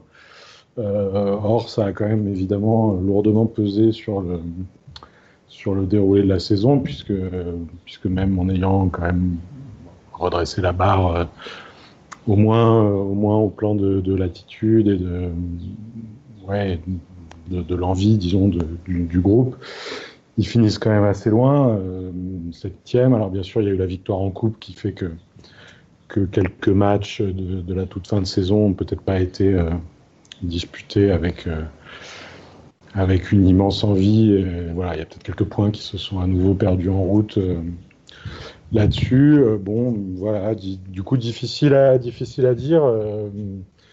Il y, y, a eu des bonnes choses avec Gattuso. Euh, euh, et puis, y a, comment dire, c'est, aussi un, personnage qui, se révèle peut-être euh, un peu différent de, ce qu'on avait imaginé. Voilà, mais ça dit pas forcément grand-chose sur sa carrière d'entraîneur qui est encore, encore un petit peu, un peu incertaine. Euh, voilà, vraiment difficile pour moi de, porter un jugement sur cette saison parce que comme je, le disais, il y a eu des, phases très très différentes. Encore une fois, c'est vraiment compliqué de, comparer le Naples d'Ancelotti et le Naples de, Gattuso. Euh, voilà, bravo, bravo pour la coupe euh, qui vaut qualification en plus pour pour la Ligue Europa en championnat. Bon, très très étrange, mais voilà, difficile d'en faire un résumé clair. Guillaume, de ton côté, qu'est-ce que tu retiens de la saison des Napolitains? Écoute, euh, moi j'ai noté quand même Di Lorenzo, qui, a été, on va dire, l'un des, meilleurs joueurs, du moins l'un des plus réguliers, euh, avant et après, avant avec Ancelotti et après avec, euh, avec Gattuso. Donc euh, on avait déjà aimé son profil à, à Empoli avec, avec et cette saison il a confirmé qu'il avait clairement le niveau pour pour jouer à Naples. Euh, donc, voilà, moi je suis assez content pour, euh, lui. Et euh, l'autre point un peu plus négatif, c'est Milik. notamment sur, sur, la, dernière ligne droite, sur les derniers matchs, où, j'ai vraiment vu un joueur qui était complètement déconnecté, qui a visiblement quand même lâché, lâché l'affaire. bon, Ozymen est, est, enfin arrivé au grand bonheur de, de Stan. mais, mais c'est vrai que voilà, on sent que c'est la fin pour Milik. Voilà, De Laurentiis a dit qu'il voulait le prolonger que lui, euh, visiblement, répondait jamais. Mais sur les derniers matchs, euh, quand, il a joué, quand il été aligné d'entrée, euh, j'ai vraiment vu un, joueur déconnecté. Sinon, le, bon point, évidemment, c'est la Coupe d'Italie, un gagné contre la Juve. Et j'ai l'impression quand même que Gattuso, peut-être, est en train de changer son plan de jeu. je suis curieux de voir le match face au, Barça, mais c'est vrai que sur le dernier match, on a vu parfois autre chose, parfois quelques tests, un bloc un peu plus haut, un pressing un peu plus tout terrain. peut-être en prévision voilà, de, ce match contre le Barça qui, est cette saison plus prenable que jamais. Donc, donc je suis assez curieux de, l'évolution tactique de, de Gattuso et je, surveillerai ça. Mais sinon, voilà, comme vous l'avez dit, c'est une saison un peu particulière pour Naples et c'est la, prochaine. L'objectif sera évidemment le podium. Euh, avec un, un, entraîneur voilà, qui, qui démarra sur le banc et qui normalement, sauf cataclysme, euh, devrait la finir. Bon, vous avez tout résumé, j'ai vraiment... Juste, ouais. Juste, ouais, juste j'ajoute, parce que j'avais, j'avais oublié, je l'avais noté, mais ça m'est sorti de la tête après. Effectivement, sur l'arrivée de Zimen, qui, euh, ah. qui, est au-delà, qui au-delà du, du feuilleton euh, qui a animé les, voilà, les, les gazettes. Euh, Et ta timeline sur Twitter aussi, quand même. un peu, un peu, j'avoue. C'est très bon, c'est un très bon running. Ce qui, est, ce qui est intéressant quand même, c'est que ça, ça même si euh, on a compris après qu'il y avait des, des, des contre-transferts et des rétro-transferts et que voilà que le, chiffre de 80 millions était, était, aussi un peu pour euh, pour faire joli dans le dans la dans la galerie de Monsieur Lopez, mais mais, ça veut dire que, le, que Naples, euh, qui jouera pas la Ligue des Champions la saison prochaine, sauf, euh, énorme exploit, euh, a quand même euh, une puissance, euh, une puissance financière qui, se maintient. C'est un club qui est quand même financièrement bien géré, même si, même si est parfois un peu contesté ou un peu critiqué. Voilà, ils ont mis ils ont mis 40 millions sur Lozano l'année dernière. Ils mettent, euh, on ne sait pas exactement combien parce que ça dépend comment on calcule, mais mais encore au moins ça et, et plus que ça sur sur cette saison, alors qu'il n'y aura pas de de Ligue des Champions. Voilà. Après, par contre, ça veut dire qu'il ne faut pas se rater non plus parce que euh, on, a vu euh, pour pour tous les autres clubs qui certes sont pour certains d'entre eux beaucoup moins bien gérés, mais que qu'un an d'absence en Ligue des Champions c'était compliqué, puis que deux ans d'absence ça devenait très compliqué. Euh, voilà, en ayant, en ayant investi euh, ce genre de somme euh, sur le mercato, il ne faudra pas se, pas se tromper la saison prochaine, même s'ils vont certainement aussi avoir des, avoir des ventes importantes. voilà, mais je pense c'est, quand même un, un, rappel que, que Naples est aussi une, évidemment pas une super puissance financière, mais un club qui a des, qui a des moyens. On passe à Milan, sixième et euh, qualifié pour les tours préliminaires de l'Europa League. Alors là, c'est le moment Guillaume et Pacini. Guillaume, le tapis rouge est déroulé. C'est à toi. Écoute, euh, j'aurais pu souligner plusieurs points. Euh, on a parlé de Naples qui a eu deux visages. Milan, on a eu deux aussi, avant et, post-Covid. celui post-Covid, d'ailleurs, gagnerait le, on va Scudetto, comme disent les, journaux italiens de, la reprise, mais, mais c'est vrai qu'on a vu vraiment une équipe aux, deux visages, une avec Ibra, une sans. Euh, moi, j'ai noté deux joueurs euh, parce que je sais que vous, vous parlerez d'autres après. Euh, le premier, c'était Hernandez quand même. un investissement qui est assez surprenant, 25 millions d'euros pour lui, avec Maldini qui se déplace pour, pour le convaincre, à Ibiza, des négociations assez, assez intenses entre les parties, et finalement, bah, une, une vraie grande surprise euh, un joueur qui marque, euh, qui marque 6 buts en, en, plus de 30 matchs pour un, pour un, latéral gauche euh, à Milan, ça faisait très longtemps. moi, j'avais eu la, chance d'interviewer Antonini qui m'avait dit que depuis, depuis Serginho, c'était peut-être le, le meilleur latéral gauche qu'a connu Milan. Donc, donc voilà, c'est un investissement important. ça prouve aussi que le mercato l'été dernier avait été réussi, puisque Benacer, c'est mon deuxième point, était lui aussi très bon. Euh, Johan, on, avait, su l'apprécier à Empoli, un peu avec, avec Di Lorenzo aussi, euh, Caputo d'ailleurs. Mais c'est vrai que Benacer cette saison, euh, recruté d'ailleurs il, y a un an tout pile, euh, jour pour jour, euh, 16 millions d'euros plus, plus quelques bonus. Honnêtement, à ce prix-là, c'est, j'ai pas envie de que cadeau parce que, parce que les sommes restent évidemment très importantes puisque 100 millions d'euros. Mais en tout cas, voilà, recruter Benacer à ce prix-là, c'était une vraie affaire. On le savait déjà à l'époque. Hein, parce qu'on l'avait suivi. Et, ça s'est confirmé cette saison parce qu'au-delà de ses cartons jaunes, il en a reçu beaucoup, euh, une bonne quinzaine. Euh, parfois d'ailleurs à, tort, mais, euh, voilà, les faits sont là. ça a été vraiment un des plus réguliers dans, notre jeu. ça faisait longtemps que, Milan n'avait pas eu un joueur comme lui au milieu. il y avait eu des, Montolivo, des Bilia, donc voilà, on, se doute que pour les supporters du Milan, ça, fait du bien d'avoir un joueur comme Benacer. Et j'aurais pu aussi parler de, de Caissier qui a fait une très bonne deuxième partie de saison. voilà, mais je vais vous, vous laisser parler du reste, et notamment si vous avez envie de parler d'un numéro 21 qui, va aller sur ses 39 ans d'ici d'ici le mois d'octobre, il me semble. ça, c'est peut-être Stan qui va nous parler de, de Zlatan. Ouais, bah, que, dire, quoi, sincèrement, si ce n'est euh, si, ce n'est euh, reconnaître humblement que que, que, j'y croyais pas. Voilà, enfin, pas, pas à ce point-là, en tout cas, euh, que il faudrait réécouter ce que, ce que j'avais dit chez vous en décembre. Je pense que c'était très mitigé euh, sur euh, sur la pertinence de ce choix. Et ben je me suis je me suis bien planté. Et il faut jamais euh, faut jamais douter des des grands joueurs. voilà, il a il a pas toujours été exceptionnel. Hein. D'ailleurs, il a fait des voilà, il dose un petit peu. Il a fait des matchs aussi un peu moyens, mais il a mais il a, il a tout. Il a effectivement, il a changé l'équipe. Il a les stats euh, pour lui. Euh, il a, et puis il, a le, le, fait effectivement que que, l'équipe avant lui et l'équipe après lui a pas été la même. Et, voilà. Et le, le Milan, euh, le Milan post-Covid.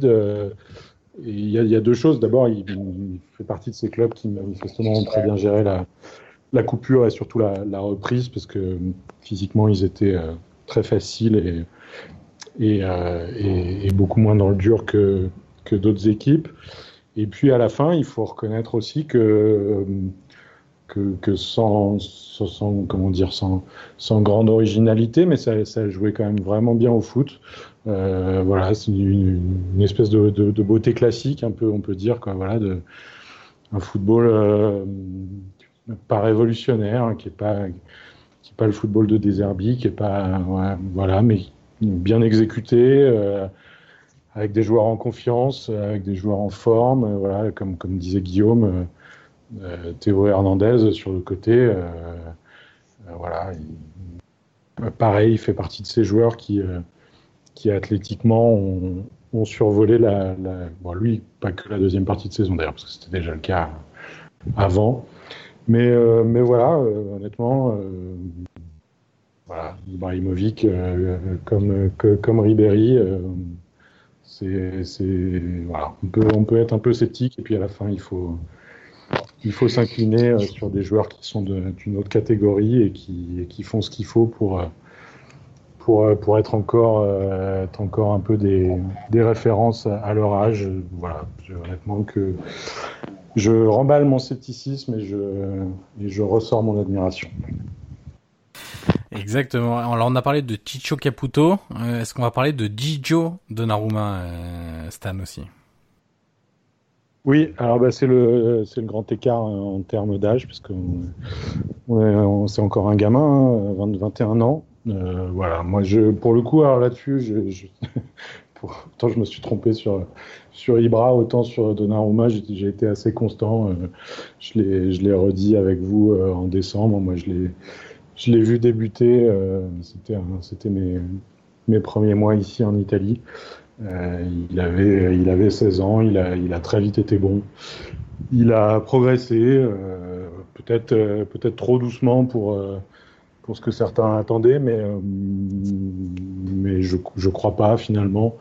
Euh, il fait encore une, moi je trouve une, une très grosse saison. Il est, euh, il est dans les, dans les meilleurs du championnat et c'est, et c'est pas peu dire parce que c'est un championnat où il y a beaucoup, beaucoup de bons gardiens. Il a, il a 21 ans, ses, ses qualités sont, sont restées. Euh, cette envergure, cette, cette explosivité qui est assez, assez étonnante et assez spectaculaire pour un, pour un garçon de ce, gabarit-là, je trouve qu'il a fait moins d'erreurs cette saison.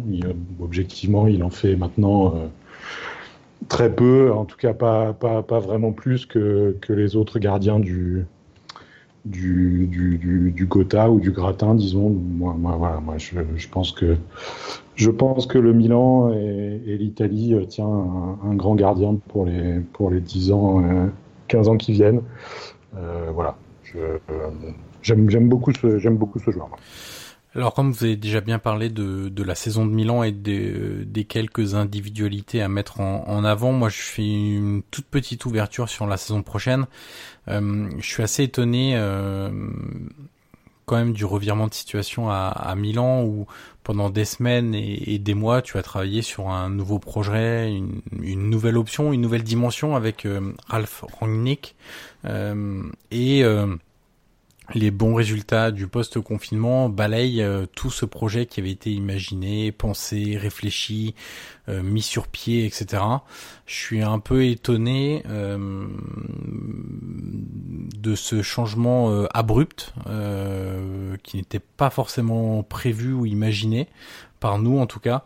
Donc voilà, je, suis un peu euh, partagé entre évidemment féliciter le travail de, de Pioli et du Milan post-Covid, mais en me disant euh, est-ce que c'est pas euh, reculer la date du nouveau projet pour finalement euh, sauter sur une mine euh, la saison prochaine euh, au bout de dix journées si ça se passe mal Sachant qu'en plus tu as fait partir un mec comme Boban qui est un dirigeant assez compétent, qui avait eu une expérience à, l'UFA avant parce que il s'était passé des choses avec Rangnick dont il n'était pas au courant. voilà, je trouve que ça a créé beaucoup de bouleversements, ça a créé beaucoup d'attentes et au final tout balayé d'un revers de la main euh, suite à à l'époque ça devait être huit bons résultats d'affilée euh, ou neuf euh, ou dix même mais euh, bref entre 8 et 10 euh, je trouve ça un peu étonnant et je veux bien votre avis à tous les deux euh, là-dessus Ouais, bah, je suis d'accord. Vas-y, vas-y, Stan, honneur à toi. Oui, je suis, je suis assez d'accord avec toi. J'ajouterais juste que au, au résultat, comme je le disais, c'est quand même ajouter une, vraie qualité de jeu. Ça a certainement influé euh, aussi. Et après, je pense que sur le cas de, de Rangnick, il y avait, manifestement des, des, internes euh, assez forts. Il y avait Boban, Maldini, manifestement, n'était pas pas hyper convaincu non plus. Peut-être que la vie d'Ibra a, joué aussi. Euh, voilà, je, suis assez d'accord avec toi. C'est un, gros risque parce que, parce que autant il, voilà, autant il n'y a pas grand chose à dire sur le, travail de Pioli cette saison euh, qui, a, été, remarquable, autant effectivement on l'avait, déjà dit ensemble et, ailleurs, c'est a priori pas forcément l'homme sur lequel tu, bâtis un, projet sur, euh, plusieurs années. Euh, voilà, ils ont, fait ce choix. Je, pense que ça ne peut pas s'expliquer autrement que, que par ce qu'on a dit. Et je pense qu'effectivement, seuls les résultats de la saison prochaine pourront dire si c'était, euh, si c'était une erreur ou si, ou si c'était un choix logique. Honnêtement, c'est, difficile à, à, savoir maintenant. Guillaume?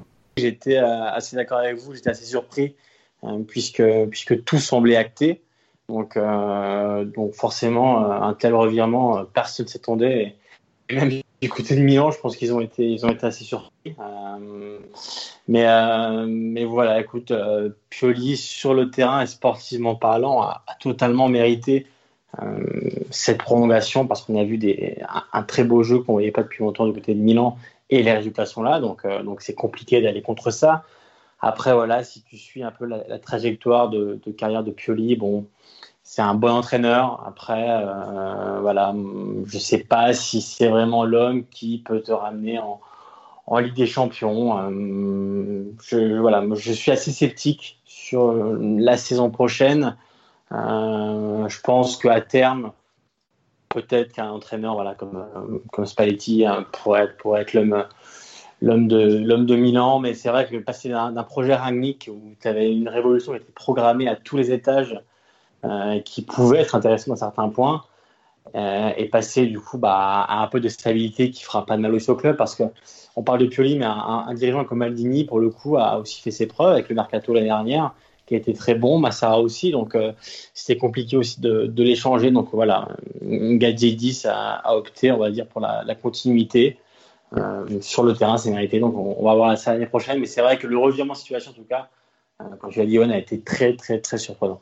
Ça rappelle aussi que culturellement, le, le, foot italien reste euh, assez, euh, assez auto-centré. Et, euh, Mais tu as vu la campagne médiatique. Hein, oui, voilà, c'est ça. Il y a une campagne je, Oui, oui, absolument. absolument quand, quand, encore une fois, on le redit, on l'a tous dit, Pioli a, a, fait, a fait de l'excellent travail et il n'y a rien de scandaleux dans, dans, dans, ce choix, mais ça a été effectivement décrit de façon très unanime par les médias italiens. Il n'y a nulle part on a pu avoir un, bémol ou un peu de regret sur, sur ce qu'aurait pu, euh, sur ce qu'aurait pu être le, projet Rangnick. Donc euh, voilà, je pense qu'il n'y a, pas d'entraîneurs étrangers qui viennent, euh, qui viennent en Italie. il y a eu quoi? Il y a eu, il y a eu un Espagnol à l'Udinese la saison dernière. bon, voilà, culturellement, ça reste, ça reste un pays qui est qui est, qui est, qui, est, qui est concentré sur son foot et qui est centré sur son foot. Je pense que c'est aussi un, probablement un symptôme de ça, euh, c'est-à-dire qu'il y avait, euh, il y avait beaucoup de, euh, beaucoup ouais, je sais pas, de réserves, enfin, ou de, peut-être de doutes aussi en interne sur ce, sur ce choix-là, parce que c'est un choix qui était, qui était radicalement différent de, de ce qui se fait traditionnellement en Italie. Voilà. Peut-être que c'était ça dont le Milan avait besoin. Peut-être que c'était trop brutal. Je ne sais pas. Mais ce qui est sûr, c'est que ce qui est sûr, c'est que c'était un projet qui n'avait pas d'équivalent euh, dans le, foot italien. Peut-être que ça, peut-être que ça a refroidi euh, certains responsables. On passe au top 5 après 1h35 euh, d'épisode. On va dépasser, je pense, les 2 heures. Euh, on passe au top 5 avec la Roma. Alors la Roma, beaucoup de choses à dire. La première, c'est euh, notre petit point habituel sur les blessures. de manière assez étonnante, après une longue inactivité de tous les joueurs de, de, de Serie A, la Roma a eu beaucoup moins de blessures. Euh, ça, c'est à noter alors qu'elle jouait tous les trois jours euh, en permanence et, euh, et voilà après une longue inactivité. Donc beaucoup moins de blessés en post-Covid, quasiment autant avant. autant l'année passée on était à 60 blessures musculaires juste sur la saison 2018-2019. Cette saison on devait être aux alentours de 40-45, donc un peu moins mais quand même un total incroyable. Et euh, du coup, pour moi, c'est assez difficile de juger la, saison de la Roma parce que euh, si tu prends le, le, le classement euh, au terme de, de, la saison, tu te dis bon, ils finissent à 13 points du du leader. Euh, bon, bah c'est pas si loin au final, etc. Euh, rappelons quand même qu'à la 30e journée, la Roma comptait 27 points de retard sur sur la Juve, donc a repris. On peut le voir de deux façons. C'est soit c'était incroyablement mauvais euh, au alentour de la 30e journée pour avoir un écart aussi important avec euh, toutes les autres euh, équipes ou euh, tu prends le, côté positif en disant en 8 journées ils ont repris 14 points à, la Juve et, aux équipes de tête donc c'est difficile de juger la saison de la Roma parce que Fonseca a rarement eu tout son effectif pour pour, les matchs, il y a rarement eu deux 11 d'affilée avec les mêmes joueurs. Euh, il y a des joueurs qui ont été absents un mois, deux mois, trois mois, six mois, euh, des Zaniolo, Zapacosta, Perotti, euh, Kitarian, euh, on a eu même Zeko qui s'est pété le nez, ensuite on a eu Pellegrini qui s'est cassé le nez, enfin bref, même quand c'est pas musculaire, c'est c'est un peu tout ce qui peut arriver à, des footballeurs qui tombent un peu sur les joueurs de la Roma. donc j'ai un peu de mal à juger vraiment la saison, un peu comme l'année passée.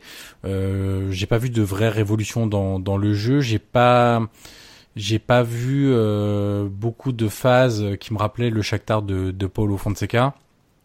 Après, je reconnais une chose notamment à, l'entraîneur portugais, c'est sa capacité d'adaptation. Il il est arrivé avec beaucoup d'envie, beaucoup d'enthousiasme et des idées très précises euh, qu'il avait mis en, pratique euh, à, à, Donetsk.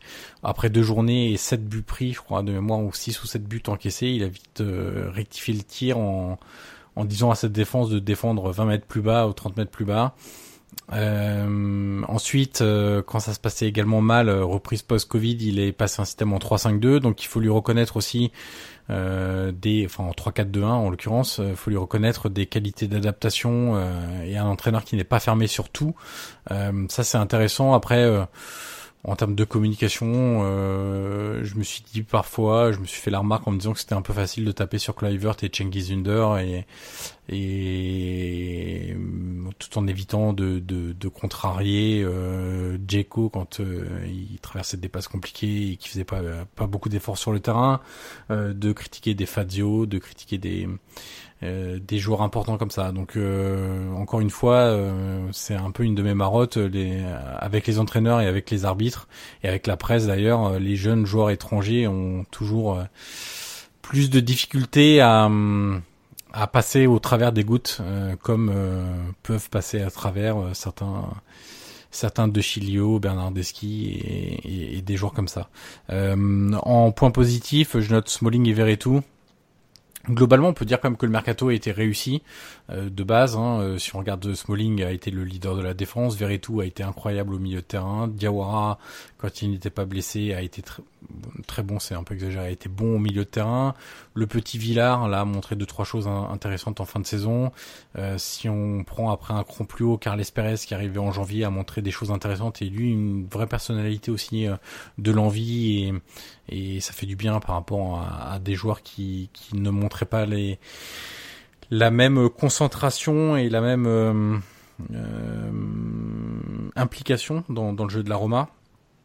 Ah, voilà, donc globalement Spinazzola quand il est pas blessé, même chose. Euh, là, le système en 3-5-2 lui convient très bien. Donc globalement, le, le mercato était plus réussi et les symboles de ça, c'est Smalling et Verotto en, en, positif. Après en négatif, on reste avec un problème de gardien. Pour moi, Paul Lopez a vu l'investissement qui a été fait.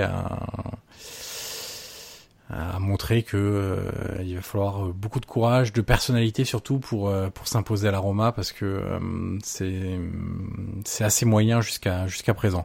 Stan, qu'est-ce que tu as pensé de la saison de la Roma? Oui, ben, dit beaucoup de choses. Moi, si on veut, enfin, je sais pas si on veut, mais juste un, un point globalement positif sur la sur la lecture d'une saison complète. Moi, je, je l'avais dit en décembre, je me, je me souviens de, de ce qu'était la Roma la saison dernière, sans même regarder le classement, les résultats, etc., mais les matchs. Euh, C'était une équipe qui avait fini quand même euh, euh, psychologiquement très atteinte et, et, qui, et qui, qui, même en prenant des points avec, euh, avec Ranieri, euh, jouait un, un, football assez fermé et avait une attitude assez, euh, assez fermée, assez, assez négative et, voilà, semblait un peu, un peu touché. Je trouve que on n'a on n'a pas revu cette, cette Roma-là cette saison, même s'il y a eu aussi des, des périodes compliquées. Ça a été un peu bizarre. Ils ont, plutôt bien commencé, puis ils ont eu une, série de défaites assez bizarres autour de la trêve de décembre où ils font un super derby et, derrière ils perdent 3-4 matchs d'affilée. Euh, pareil, euh, après le, après le confinement, ils ont une série de, de 3 défaites, peut-être même 4, je sais plus, 3 peut-être. Et, et, puis derrière, effectivement, ils changent de système et ils finissent avec cette victoire, un match nul. Voilà, ça, ça, manque clairement de, de, constance euh, sur, sur la durée d'une saison, mais je, voilà, j'ai quand même assez nettement préféré cette saison dans l'attitude et dans le et dans le comportement euh, par rapport à la saison euh, précédente, même si au bout du compte le, le classement est le même. Non, ils avaient dû faire sixième l'année dernière, mais enfin bon, le classement est équivalent, disons, et, et, le résultat en termes de qualification européenne est le, même aussi.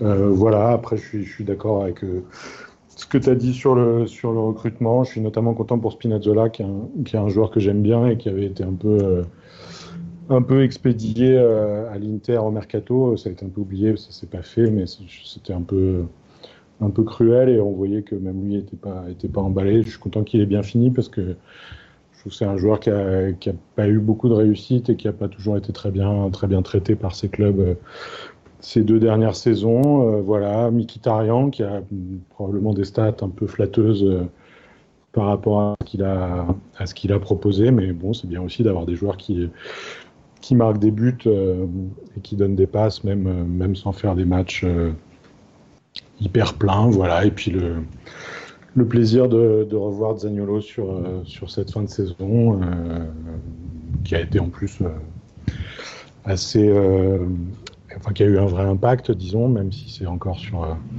sur des courtes distances, parce qu'il n'a pas pas 90 minutes. Euh, euh, voilà, moi j'ai plutôt bien aimé la saison de, de la Roma dans un registre évidemment qui est un peu moins, un peu moins exaltant qu'il y a 2, 3, 4 ans quand il, quand il, je dis pas qu'il jouait pour le titre, enfin qu'il jouait pour le, pour le podium. Là, ils sont encore un, petit cran au-dessous, mais je, ouais, je trouve que c'est une saison plutôt positive.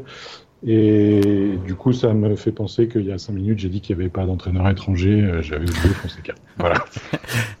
Guillaume, de ton côté, sur la saison de la Roma Écoute, euh, vous avez été assez complet, donc c'est compliqué. Un, un, mot quand même sur Djeko que, que j'ai beaucoup aimé dans le dernier match. Voilà, qui, qui, est vraiment tout ce que j'aime chez un numéro 9, le, jeu en pivot, euh, l'intelligence, euh, ses, ses, qualités de haut but. Enfin, voilà, c'est vraiment un joueur qui, quand il est dans un bon mood, euh, il faut qu'il le soit parce que quand il n'y est pas, c'est compliqué. On a souvent parlé de ses, colères et, ses absences en, début de saison, mais voilà, depuis la reprise, honnêtement, je l'ai quand même trouvé assez assez bon et il a vraiment porté l'attaque de, de la Roma, même si Kalinic, bon, quand il est rentré, quand il a fait ses matchs, a marqué ses buts. Mais Djeko, voilà, je tenais à souligner parce que c'est vraiment un joueur, euh, voilà, qui, qui, me plaît beaucoup et qui, euh, voilà, malgré l'âge qui avance et, et, les saisons aussi, euh, reste un, un, pied de la Roma et un, un mot aussi sur le, le, le, changement de schéma de, de Fonseca lors des derniers matchs, qui était, qui est passé une défense à 3 et qui a été plutôt bon. Euh, voilà, il, il, a su aussi euh, se remettre en question pour, pour, pour changer le schéma et s'adapter aux qualités de ses joueurs, euh, dont notamment Bruno Pérez, messieurs, qui, qui est revenu en forme et qui, euh, qui bah, probablement restera à la Roma. Euh, vous le saurez mieux que moi, mais de, de, de, ce qui se dit quand même, bah, du moins il a prouvé que voilà, c'est tellement improbable de le revoir à la Roma il, est quand même passé de pas titulaire en deuxième division brésilienne à titulaire chez le cinquième de Serie A. Le cinquième de Serie qui en plus avait une armée de latéraux. Autant il y a des postes qui étaient un peu creux, autant des latéraux, il y en avait, partout. Quoi. Santon, Zappacosta, Spinazzola, Florenzi. Et, voilà. et lui, effectivement, il déboule de remplaçant à Récif euh, en plein mois de décembre. il finit titulaire. Honnêtement, raté quand même. Oui, ah bah. c'était compliqué dans, dans, la, dans la phase un peu plus, euh, plus offensive, mais bon, sinon on a fait ses matchs. Mais euh, un dernier mot quand même sur Smalling. Qu'est-ce que vous pensez de, de, de, de son départ euh, du coup à Manchester? Lui qui a été quand même assez bon cette saison. Oui, oui, bah c'est c'est c'est dommage. pour la Roma pour le, le match de Séville. Euh, après, rien ne dit qu'il ne reviendra pas la saison prochaine parce que les négociations continuent. Là, c'est ça n'a pas marché pour euh, prolonger euh, le prêt entre guillemets et le, fait qu'il reste pour l'Europa League, mais rien ne dit que et, d'ailleurs la Roma fait tout pour pour le conserver la, la saison prochaine, mais c'est clair que si la, la, demande de Manchester United c'est 25 millions d'euros, la Roma aura du mal à, à, le faire revenir. On passe au rival au voisin de la Lazio qui finit quatrième. Euh, c'est un peu la cette saison de la Lazio m'a fait penser à la saison de la première saison de Garcia à la Roma, euh, où euh, tout le monde avait dit c'était un peu l'année ou jamais pour euh, passer devant la Juve qui avait démarré très mollement la saison. La Roma avait commencé avec 10 victoires consécutives et au final la Juve s'était imposée. Ben, j'ai un peu le même sentiment avec la Lazio cette saison en me disant c'est un peu l'année ou jamais parce que tu as l'impression que l'Inter va redevenir euh, très très très compétitif euh, rapidement. Euh, bon, Milan à voir. la Juve fera peut-être pas deux saisons consécutives aussi aussi mauvaises en termes de, de, jeu et puis même de, de, de performance purement collective, statistique, etc. Stan, comment tu, tu vois la, la saison de la Lazio? Oui, oui, bah, c'était un, un peu ça. À, la fin de l'histoire, c'est l'équipe qui a le, le moins bien géré la coupure, alors que c'est, euh, alors que c'est l'équipe qui, qui souhaitait le, le plus reprendre. Voilà, moi, je me, je me souviens euh, encore de, c'est une histoire qui m'a beaucoup amusé, de l'histoire des, des 3 contre 3 euh, qui étaient organisés à Formelo, alors que alors que tout le monde était encore aux séances individuelles et que le, et que le ministre, euh, tous les deux jours, euh, disait Attendez, attendez, c'est pas sûr, on sait pas si ça va reprendre, aucune garantie, euh, vous emballez pas, etc. Et pendant ce temps-là, à la Lazio, avec, avec Lotito qui poussait, il se, il se faisait déjà des petits 3 contre 3 pour, pour embrayer. Voilà, ils ont, ils ont, ils ont, ils ont mal repris. Là-dessus, il y a, honnêtement, il y aura des, je sais pas, il y aura des, histoires à écrire et des, des, livres à écrire sur la, sur la préparation de cette, cette deuxième phase de saison. Aujourd'hui, euh, je pense qu'on n'a pas les, on n'a pas les éléments et on n'a pas les armes pour, pour expliquer pourquoi Milan oui, pourquoi Atalanta oui puis non, et pourquoi Lazio non tout du long. Voilà. Après, ce qui est, ce qui est, ce qui a été clair sur cette deuxième partie de saison, c'est que c'est que l'effectif était juste en, longueur, disons, et, que ça a été un, handicap euh, rédhibitoire sur sur ce format euh, de la deuxième partie de saison où où, il y avait où il y avait ces matchs si rapprochés et la chaleur à la fin, euh, voilà les, les les, joueurs du banc et, du deuxième rang ont été, ont été trop, trop insuffisants. Euh, alors que pendant ce temps-là, euh, certains joueurs pendant la, première partie de saison, voire pendant toute la saison d'ailleurs, ont, donné le maximum. Euh, voilà, Immobilier qui finit à 36 buts, Luis Alberto 15 passes décisives. voilà, ça c'est des, joueurs qui, peuvent être fiers de, l'ensemble de leur saison. Voilà. Après, effectivement, comme tu dis, est-ce que c'est la chance d'une d'une vie Est-ce que, que Lotito aura l'envie, les moyens de, construire un effectif plus, euh, solide? Je, je sais pas. Euh, j'en suis pas, j'en suis pas complètement convaincu.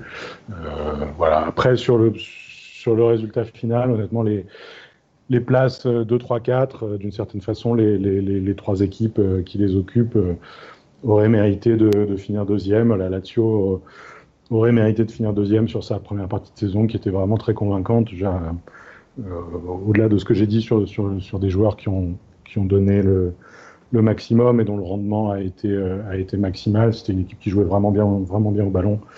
Ça confirme que Kinzaghi euh, fait du bon boulot. Voilà, l'Inter à la fin mérite aussi sa deuxième place sur, sur une qualité globalement un peu supérieure. L'Atalanta l'aurait mérité aussi pour pour la, pour la brillance et pour le, et pour le, voilà, le, plaisir constant de, de, voir jouer cette équipe. À la fin, Lazio finit quatrième. Bon, c'est un peu cruel, mais c'est comme ça. De ton côté, Guillaume, que retiens-tu de la saison? euh, Rapidement, euh, déjà Immobilier ou Alberto, évidemment, parce que c'est les deux. Euh, il y a deux grands artistes de, la saison de la Lazio avec Milinkovic Savic, peut-être un peu moins bien, mais, euh, voilà, qui lui aussi a retrouvé son, vrai niveau avec Acerbi, on pourrait souligner. Et euh, d'accord avec Stan sur le, voilà, l'une des explications évidemment, c'est euh, un match tous les trois jours. Si la Lazio n'avait pas été éliminée à la Ligue Europa, ça aurait été peut-être été différent, mais c'était fait éliminer. Alors je dirais pas exprès, mais, mais voilà, on savait que, que l'effectif était très limité et très court et, qu'avec un match tous les trois jours, euh, ce serait très et trop compliqué. Alors peut-être pas à ce point, mais euh, voilà, quand, tu as des remplaçants comme, euh, comme Johnny, par exemple, qui, est un bon joueur, mais qui, qui voilà, tu peux pas gagner le Scudetto avec, avec, avec ces joueurs-là. Voilà, c'était trop juste et le fait de jouer un match tous les trois jours, c'était impossible pour cet effectif de, de tenir la route. Donc, donc voilà, sans, sans la pandémie du, Covid, ce qu'on aurait tous aimé. Euh, bah, j'aurais bien voulu voir ce qu'on aurait donné cette saison avec un match par semaine pour la Lazio, mais avec un match tous les trois jours, c'était trop compliqué. Donc voilà. Euh, Stan a bien résumé avec un mot cruel. Voilà, cruel parce que c'était probablement la saison jamais. Euh, les tifosi ont cru longtemps, euh, mais voilà. Avec ce rythme-là, c'était tout simplement impossible. Je suis assez d'accord avec vous, messieurs, euh, autant sur les points positifs que, que négatifs.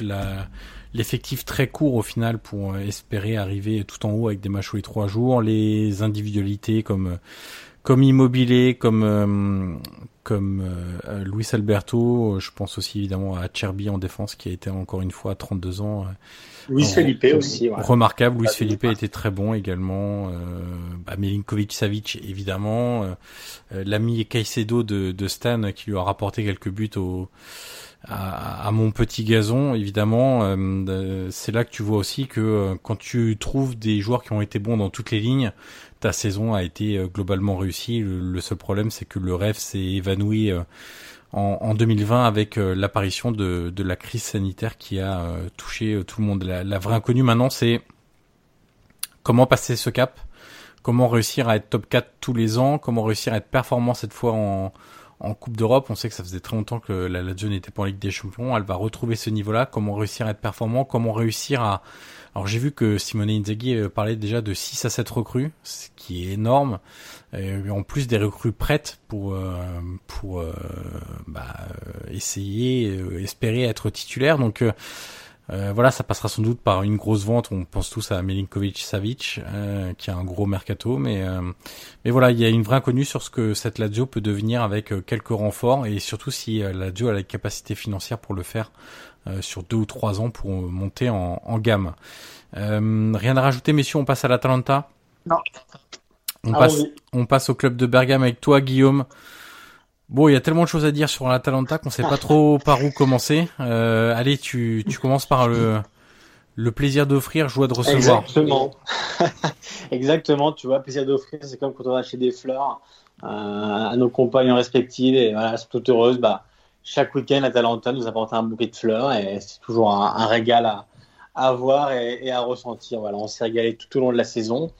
Euh, J'ai envie de vous dire qu'on était bien quand même avant, quand pas quand personne connaissait l'Atalanta et aujourd'hui voilà que que la DA va affronter le PSG, bon bah tout le monde tout le monde euh, l'épie, tout le monde l'espionne, tout le monde euh, voilà l'analyse. Donc voilà, on se sent un peu moins un peu moins prioritaire. Toi, ce que tu veux, c'est un amour exclusif en fait. Exactement, voilà. Là, je me sens, toi, je me sens trop à l'étroit. Donc donc voilà, mais c'est vrai qu'on était bien avant. Mais non, mais voilà, l'Atalanta honnêtement, c'est ça a été un régal toute la saison. C'est plus de, de, de 90 buts, c'est quasiment 100 buts d'ailleurs. Euh, avec des, individualités, pardon, exceptionnelles. une mention évidemment pour, pour Ilicic, voilà, malheureusement, qui est dans une mauvaise passe de, sa carrière et de sa vie personnelle, mais qui, a, qui avant ça avait réalisé une saison tout simplement fantastique. À l'image, par exemple, du, du Papou Gomez, c'était vraiment les, les, deux grands bonhommes de, du début, enfin, de même de la saison de, de l'Atalanta, avec des, des, joueurs comme Zapata. Je te laisserai parler, Johan, de, de Gozens et de Malinowski et d'autres, parce que je sais que tu les apprécies beaucoup, mais voilà, l'Atalanta, c'est vraiment une réalité aujourd'hui. Ça fait partie du top 4. Euh, elle est sur le podium. Euh, donc, euh, donc voilà. Deuxième année consécutive. Hein. Exactement, ouais. Donc, donc c'est vraiment important de se dire aujourd'hui que parfois en Italie on a un peu de mal à, à, à, se comment dire à se défaire, on va dire. Évidemment que les grands clubs restent des grands clubs comme euh, comme Milan qui a un coup moins bien, la Roma, la Lazio et d'autres. Mais l'Atalanta aujourd'hui est un grand club en Italie. Euh, une grande équipe du moins, et, voilà, il faut, il faut savoir lui, faire une place. Et, quand tu joues à Atalanta aujourd'hui, tu sais que tu joues une grande équipe. Donc, euh, donc dans le panorama, on va dire, du football italien, Atalanta a sa place. Et quand on voit comment elle joue, c'est vraiment simplement fantastique à voir. Voilà, je suis assez euh, curieux pardon, et friand de, ce quart de finale face au PSG, de voir ce qui va se passer. Mais l'Atalanta, c'est vraiment une histoire qui est magnifique et, honnêtement, j'ai l'impression que tout le monde est unanime quand même avec cette équipe-là. Ça veut dire que tout le monde est d'accord pour dire que son jeu est fantastique, que Gasperini est un, excellent entraîneur évidemment, et que ses joueurs, peu importe, chaque année, ils peuvent vendre des Cristante, des Caissier, des Caldara, des Conti et d'autres. Il y a un mécanisme qui est en place et tous les joueurs qui y rentrent, voilà, s'y font parfaitement. Donc, euh, donc l'Atalanta, c'est vraiment, euh, voilà, bah, c'est probablement et certainement la, la meilleure équipe d'Italie dans, dans, la production du moins et dans, dans le jeu de cette saison. Le club, le club s'est donné les moyens de recevoir autant de, de commentaires positifs. Alors c'est sur plusieurs euh, leviers. Déjà sur le plan du jeu, en choisissant un entraîneur avec des idées très marquées et en surtout en lui faisant confiance et en ne lui mettant pas de pression pour arriver à un projet de jeu abouti. La deuxième chose, c'est en, en ayant des joueurs avec un comportement et un caractère euh, forts, euh, des joueurs qui ne lâchent rien, qui vont toujours vers l'avant, qui euh, même s'ils sont menés 2-0, bah, vont pas se laisser abattre et vont renverser les, situations en, en, permanence. Donc il y a beaucoup de, critères. Il y a aussi le critère d'avoir un vrai projet. On sait qu'en Italie, le terme projet, c'est utilisé à tort et à travers à chaque fois. Dès qu'il y a un nouvel entraîneur, dès qu'il y a un nouveau propriétaire, un nouvel actionnaire, on sort le terme de projet. Bon, euh, l'Atalanta, on les a pas trop entendus en parler pendant des années, et puis ils l'ont monté tranquillement dans l'ombre, et aujourd'hui on voit les résultats. Donc, euh, euh et d'ailleurs, il est reconnu d'ailleurs aussi à l'étranger pour la qualité de, ce projet à, tous les niveaux.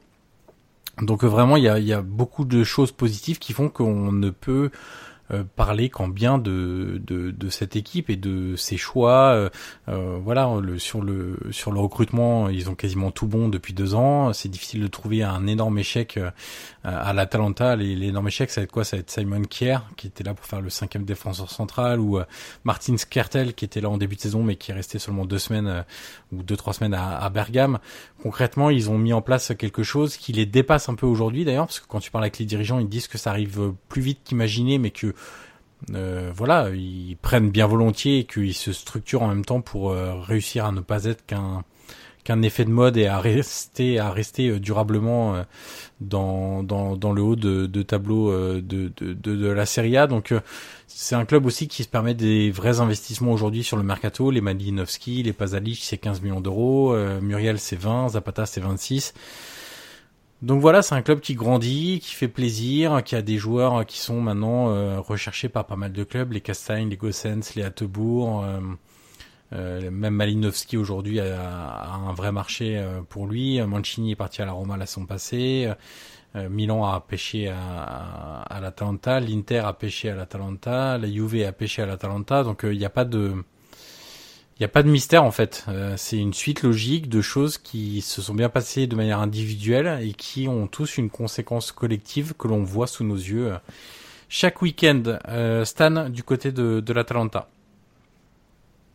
Non, non, vous avez, euh, vous avez tout dit. C'est effectivement une équipe qui a fait, qui fait l'unanimité cette saison. Voilà, il reste la, la curiosité de ce, ce quart de finale de Ligue des Champions, mais sur lequel au fond. Euh, il me semble que tu as un favori.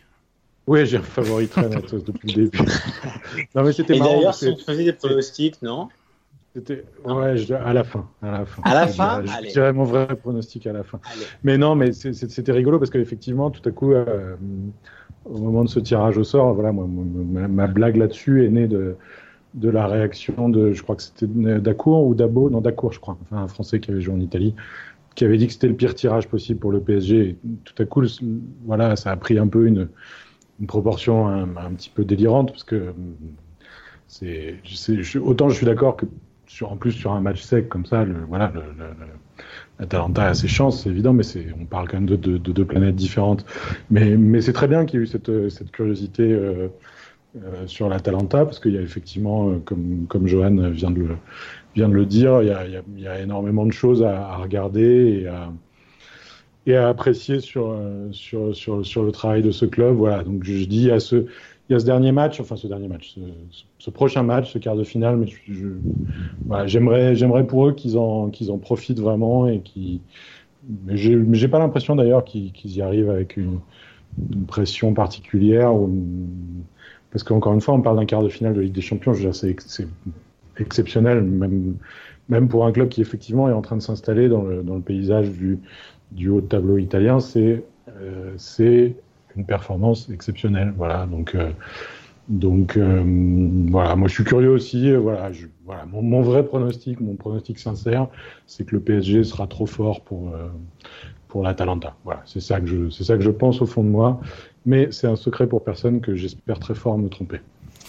Euh, je pense à peu près la même chose que, Stan. Je, vois le PSG nettement au-dessus et, en fait, ce, match-là, il dépend pas tellement de l'Atalanta. Euh, il dépend surtout du, PSG, de, de l'attitude des, joueurs parisiens, de l'implication qu'ils mettront, de l'intensité également. Euh, L'Atalanta, on sait qu'ils vont jouer leur jeu, ils ont toujours fait, que ça soit les Las Véron, la Juve et Sassuolo ou, ou Brescia, ils ont joué de la même façon, donc a priori, il n'y a pas de raison que ça change. Euh, moi, j'ai quand même des incertitudes sur la défense et notamment le fait que euh, avec un Mbappé qui paraît finalement disponible pour jouer ce match sur la profondeur, ils sont en grande difficulté face à des attaquants qui se déplacent très bien sans ballon. Donc, euh, donc voilà, je vois à peu près la même chose euh, que, que Stan sur le, sur le résultat. Et toi, Guillaume, du coup? Écoute, euh, je vais aller à contresens. Puisque vous êtes deux contre, contre zéro, je vais dire que, que l'Atalanta se qualifiera. D'accord, très bien. Bon, messieurs, leur sortir. messieurs, on vient de dépasser les deux heures d'enregistrement. Il nous reste deux clubs, l'Inter et la Juve. On passe à l'Inter, du coup deuxième de ce championnat. Alors c'est un deuxième à un point qui est un peu étrange parce que bon, il, doit ce faible écart surtout à, aux deux dernières journées euh, balancées entre guillemets par euh, par la Juve, même si la dernière face à la Roma c'était aussi une Roma B voire C. Donc euh, donc voilà, mais il y avait 7 points à la 36e journée, hein, donc bon ça me semble un peu plus conséquent comme comme écart à ce moment-là et surtout je prends plutôt ça en référence que le point final qu'il reste entre les deux équipes. Qu'est-ce qu'on peut dire sur sur cet Inter? Moi ce que j'ai bien aimé notamment c'est la rapidité avec laquelle les joueurs se sont euh, ont plongé dans dans le système compté, on va appeler ça comme ça, euh, après deux mois de préparation et et un premier mois de compétition, euh, on avait déjà des mécanismes assez incroyables sur les sorties de balles, sur la récupération du ballon, sur les mouvements des joueurs de côté, sur euh, les pénétrations dans l'axe du terrain, des milieux de terrain. Euh, il y avait quand même des, choses très intéressantes euh, très rapidement dans la saison avec l'Inter. je trouve qu'en termes de jeu, on a vu plus de choses du côté de l'Inter que du côté de la Juve, par exemple, même si ça n'a pas toujours été euh, cohérent ou euh, régulier ou fantastique. On a quand même eu des séquences qui étaient très intéressantes et des matchs où ça a été euh, très intéressant. Malheureusement pour l'Inter, les deux meilleurs matchs de la Juve cette saison en termes de jeu sont, ont été contre l'Inter. Donc euh, la différence en, termes de classement s'effectue peut-être euh, sur ces matchs-là direct, mais euh, globalement, je retiens une saison assez positive, notamment sur des individualités comme Lukaku qui m'a vraiment surpris et qui a été incroyable, je trouve, pour une première saison en Italie, d'implication, d'état d'esprit, de qualité devant le but, même de qualité de remise parfois dans le jeu court. On se rappelle qu'on, te souviens Guillaume, vers le mois d'octobre, novembre, on avait commencé à dire ouais, il y a des joueurs qui cherchent un peu moins Lukaku parce que dans le jeu court c'est compliqué. Je trouve qu'il a fait des, des vrais progrès et quand on parle d'un entraîneur qui fait progresser progresser pardon aussi les joueurs de, de manière individuelle, il y a aussi compté, je trouve. Donc euh, voilà, il y a plein de choses positives. Après moi, la, chose la plus négative au final que j'ai à dire sur l'Inter, c'est que quand c'était sur le terrain, compter c'est très bien, mais dès qu'il y avait un micro devant sa bouche, c'était insupportable. Et, et ça, euh, j'en démords pas. Pour moi, c'est c'est un nom, euh, un très grand nom euh, d'avoir un entraîneur qui vient se plaindre à chaque fois euh, après le match. Il n'y a jamais rien qui est de sa faute. Voilà, pour moi c'est vraiment insupportable. C'est un super entraîneur, mais en fait, il faut juste regarder ce qu'il fait sur le terrain et surtout pas l'écouter. Voilà les premiers trucs que j'avais à dire sur l'Inter. De ton côté, Guillaume. Écoute, euh, le duo Lukaku-Lautaro en première partie de saison, euh, qui, qui, a vraiment fait des, des, de très belles choses, qui, qui marquait but sur but, c'était vraiment un duo complémentaire, tant au niveau des qualités que, que des profils. Donc j'ai vraiment aimé ce duo et, voilà, on verra bien si, si ce sera toujours possible de l'aligner la, la, saison prochaine, mais euh, voilà, c'est l'une des satisfactions de, de la saison de l'Inter. Et ensuite un petit mot quand même sur, sur Alexis Sanchez. Euh, qui a été quand même important, même voire très important dans, la saison, on va dire, post-Covid. Euh, décisif, euh, intéressant. comme tu l'as dit, Ivan, on n'avait pas revu évidemment le, Sanchez de, l'époque du Dean, mais on a revu quand même des choses très intéressantes dans son jeu. Et il a vraiment pris aussi en main cette équipe. Et, et il a, mis quelques matchs sur le tarot sur le banc, euh, qui, était un peu, on va dire, avait un peu la tête un peu en, l'air avec les, rumeurs du Barça. Mais Sanchez, euh, bah, c'était quand même une bonne surprise. Il a eu une blessure qu'il qu'il avait mis sur le flanc pendant quelques temps. Mais sur la deuxième partie de saison, j'ai vraiment beaucoup aimé. Et sur Conte, je pense que, que tu as tout dit. Euh, moi, c'est un entraîneur que, évidemment que, j'apprécie beaucoup. Et je pense que, comme on était dans le, dans le prochain du Clash, voilà, dans le, euh, la phase de, croissance de l'Inter sur le, retour, euh, l'Inter qui vit le Scudetto. Il euh, faut, se souvenir d'où vient cette Inter-là, qui encore quelques saisons se faisait éliminer en Ligue Europa par, des petits clubs. Donc voilà, je pense que petit à petit, l'Inter va vraiment devenir la, rivale de, la Juve. À voir si ce sera avec ou sans compter. Ça, c'est une vraie question qui se pose aujourd'hui en Italie. Mais que la saison l'Inter est très bonne. Ils finissent deuxième. Euh, il, y a eu, évidemment des, défaites qui, feront longtemps penser aux tifosi. Voilà, même euh, c'est contre Bologne par exemple où ils perdent des points précieux pour le titre. Ils finissent à un point euh, parce que la Juve va évidemment lâcher à la fin, mais ils finissent quand même à un point, c'est un fait. Donc il y aura des regrets, mais voire des remords. Mais en tout cas, voilà, l'Inter revient petit à petit à, sa place. Et je suis curieux de savoir ce qui va se passer la saison prochaine. Stan, de ton côté Euh, sur la qualité de jeu, ce qui avait été surprenant, c'est que ça a été immédiat. C'est un petit peu moins vu euh, sur la deuxième partie de saison. Euh, voilà, je pense qu'on gardera tous en tête la, première mi-temps contre Barcelone, qui de ce point de vue-là était, était réellement extraordinaire. Voilà, et donc après, je, faisais juste une petite remarque sur le, recrutement très euh, première ligue qui avait été fait à, l'Inter avec, avec des fortunes diverses, mais avec quelques beaux succès, comme vous avez dit, Sanchez, Lukaku évidemment, et aussi Ashley Young. Un peu moins pour Moses et Eriksen, mais peut-être que pour au moins pour Eriksen, il faudra un peu de temps. Mais voilà, je me faisais cette réflexion parce que c'est aussi des joueurs qui coûtent très cher, et même si l'Inter a des moyens, il, faut voir si c'est si c'est tenable à long terme. Il y a eu les, les chiffres semestriels sur neuf mois. L'Inter va faire une perte importante, comme, comme beaucoup de clubs italiens. Donc il faut voir aussi si c'est si c'est quelque chose qui est tenable. Et on passe à la Juve avec toi, Stan. L'occasion de faire un point sur Matuidi et Bernardeschi. Tes, tes running gags euh, sur Twitter vont-ils euh, résister à ton déménagement de Rome à Marseille? On ne sait pas, euh, on ne sait pas encore, mais c'est compliqué pour mon ami Matuidi. Ça a été, euh, ça n'a pas été sa meilleure saison, on va dire. Voilà. Après, il faut se souvenir que sa, sa première partie de saison avait oui. été bonne quand il était utilisé comme un peu comme comment dire, comme, euh, comme couvre-feu de, de, Ronaldo. Voilà, il était très utile tactiquement à gauche. Après, ça a été, ça a été plus compliqué. Puis il y a eu la, montée en puissance de Rabiot. Euh, voilà, après, d'une façon générale, ça a été une saison un petit peu. Euh, c'est difficile, toujours pareil. C'est difficile de parler de saison moyenne parce que parce qu'il y a un titre, mais bon, il y, a, y, a, deux défaites en finale, il y a cette incertitude en, en Ligue des Champions, et puis il y a effectivement une, une déception euh, sur la sur la production générale. Peut-être qu'on a peut-être qu'on attendait trop aussi, euh, euh, trop vite. Peut-être que ça va ça va mettre plus de temps que prévu à, se mettre en place. Voilà, c'est ça, ça peut pas être à l'échelle de la Juve, ça peut pas être une pour l'instant, du moins, ça peut pas être une très bonne saison. Tout, tout, honnêtement, tout va jouer sur la Ligue des Champions parce que parce que parce que pour ce club c'est aussi c'est aussi là que ça se joue. On, on l'a vu on l'a vu l'année dernière le, le, titre en championnat était était globalement plus maîtrisé que celui-là mais la saison a quand même été jugée décevante parce que parce qu'il y a eu cette élimination en quart de finale contre l'Ajax.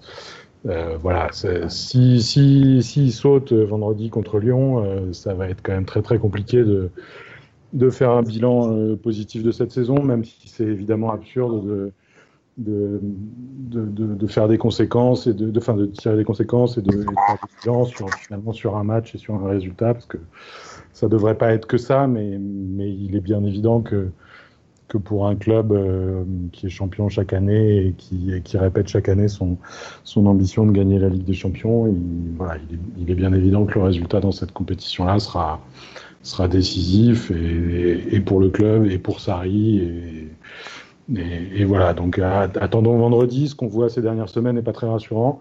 Euh, peut-être que peut-être qu'ils ont la tête ailleurs.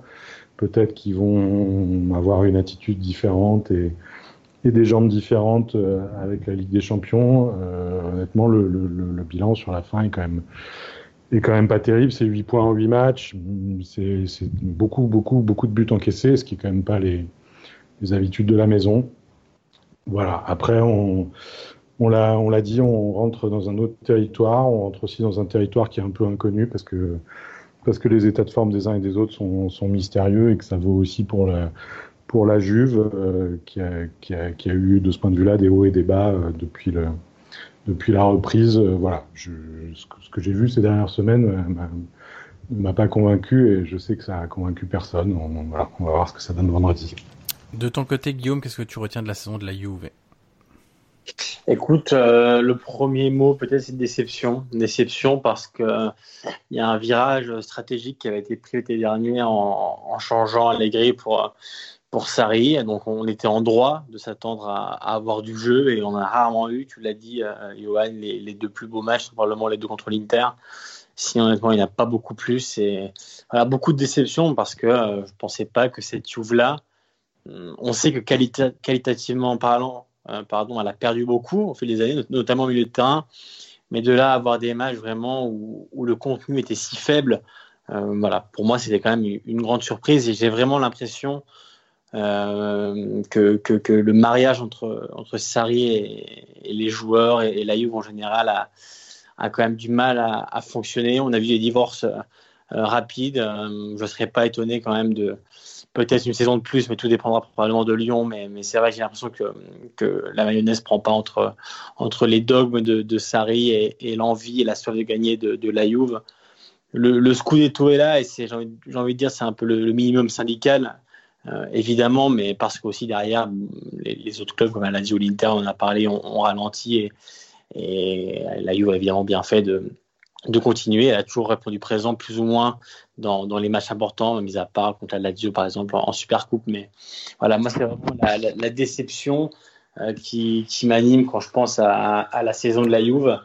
Mais euh, voilà, les, les, deux bons points, Dybala évidemment, qui a été un peu la, la lumière dans, dans l'ombre, souvent dans, le jeu de la Juve, et Delict, euh, qui a pris une adaptation, on va dire, un peu plus compliquée, car il y a d'un autre championnat et que, bah, avec la blessure de Chiellini, il a été propulsé très rapidement titulaire, parce qu'il n'est pas forcément prévu. Il a eu un peu du mal au début, euh, avec pas mal de, de pénalty concédés pour, pour une main, mais euh, au-delà de ça, après, c'est vraiment devenu un pilier et, c'est l'un des meilleurs de, de, la Juve cette saison là-dessus. Il n'y a, a, pas photo. Donc, euh, donc le match contre Lyon sera probablement décisif pour l'avenir de Sarri.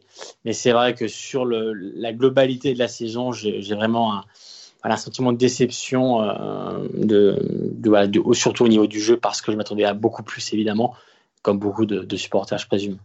Je rajoute un seul truc, c'est qu'il n'y a pas de surprise. On avait identifié les postes où il y avait des problèmes en début de saison, les latéraux et le milieu de terrain. Et euh, quasiment un an plus tard, au final, 11 mois plus tard, on se retrouve pour faire le bilan. Et dans ce bilan, il y a euh, effectivement euh, des problèmes sur les postes de latéraux et des problèmes euh, sur les postes du milieu de terrain. Donc, euh, donc pas de pas de grande surprise là-dessus. On a eu ce à quoi on s'attendait sur sur les carences de l'effectif de, de la Juve, on peut décerner un bon point à Rabiot également. Ouais, quand même. Voilà un petit mot quand même sur lui parce qu'il euh, a été beaucoup décrié, il a eu beaucoup de mal. Il y a eu des, mauvaises périodes, mais bon, euh, sur la fin de saison, euh, en a parlé tout à l'heure, physiquement, il est vraiment revenu euh, dans, sa grande forme. Et voilà, un bon point quand même pour Rabiot, euh, qui va probablement rester à la Juve la saison prochaine il, finit fort, mais ce qui, est, intéressant effectivement sur la, question des milieux de terrain, c'est qu'à la Juve cette saison, les milieux de terrain ont un apport statistique qui est quasiment nul. Mais quand je dis nul, c'est effectivement proche du zéro, c'est-à-dire qu'il y, a, très très peu de buts marqués par des milieux de terrain et il y a même très peu de passes décisives, c'est-à-dire que tout s'est passé devant avec Dybala, avec Ronaldo, avec, euh, Quadrado, un tout petit peu avec Douglas euh, quand il a été là. Mais, euh, mais les, le milieu de terrain, après, il y a aussi, la, bien sûr, dans le jeu, ça a été insuffisant, mais, euh, mais c'est un milieu de terrain qui, qui statistiquement ne pèse rien. C'est un peu, c'est un peu handicapant. Exactement. Voilà qui boucle, messieurs, notre bilan. Quasiment 2h20 de, d'enregistrement. On est dans nos standards habituels lorsqu'il s'agit de faire les bilans de mi-saison ou de, ou de fin de saison. Stan, on te remercie une nouvelle fois. On te souhaite plein de belles choses euh, du côté de la cité phocéenne. Le meilleur. Que tu vas bientôt rejoindre. Tu peux faire une croix sur, euh, sur la merveilleuse euh, fromagerie pas très loin de, de chez toi où tu dégotais des, des magnifiques pièces de fromage, mais tu rentres dans un pays où le fromage est roi. Donc voilà, tu, tu ne perds pas tout dans, dans ton transfert, transféré de, de l'aroma à, à, Marseille, de Rome à Marseille. Euh, euh, dans les prochaines semaines. Merci à toi Stan. Euh, merci, merci, à vous. Merci à toi Guillaume. Et on se merci, retrouve, ouais. et on se retrouve euh, rapidement pour de nouveaux contenus. À très vite.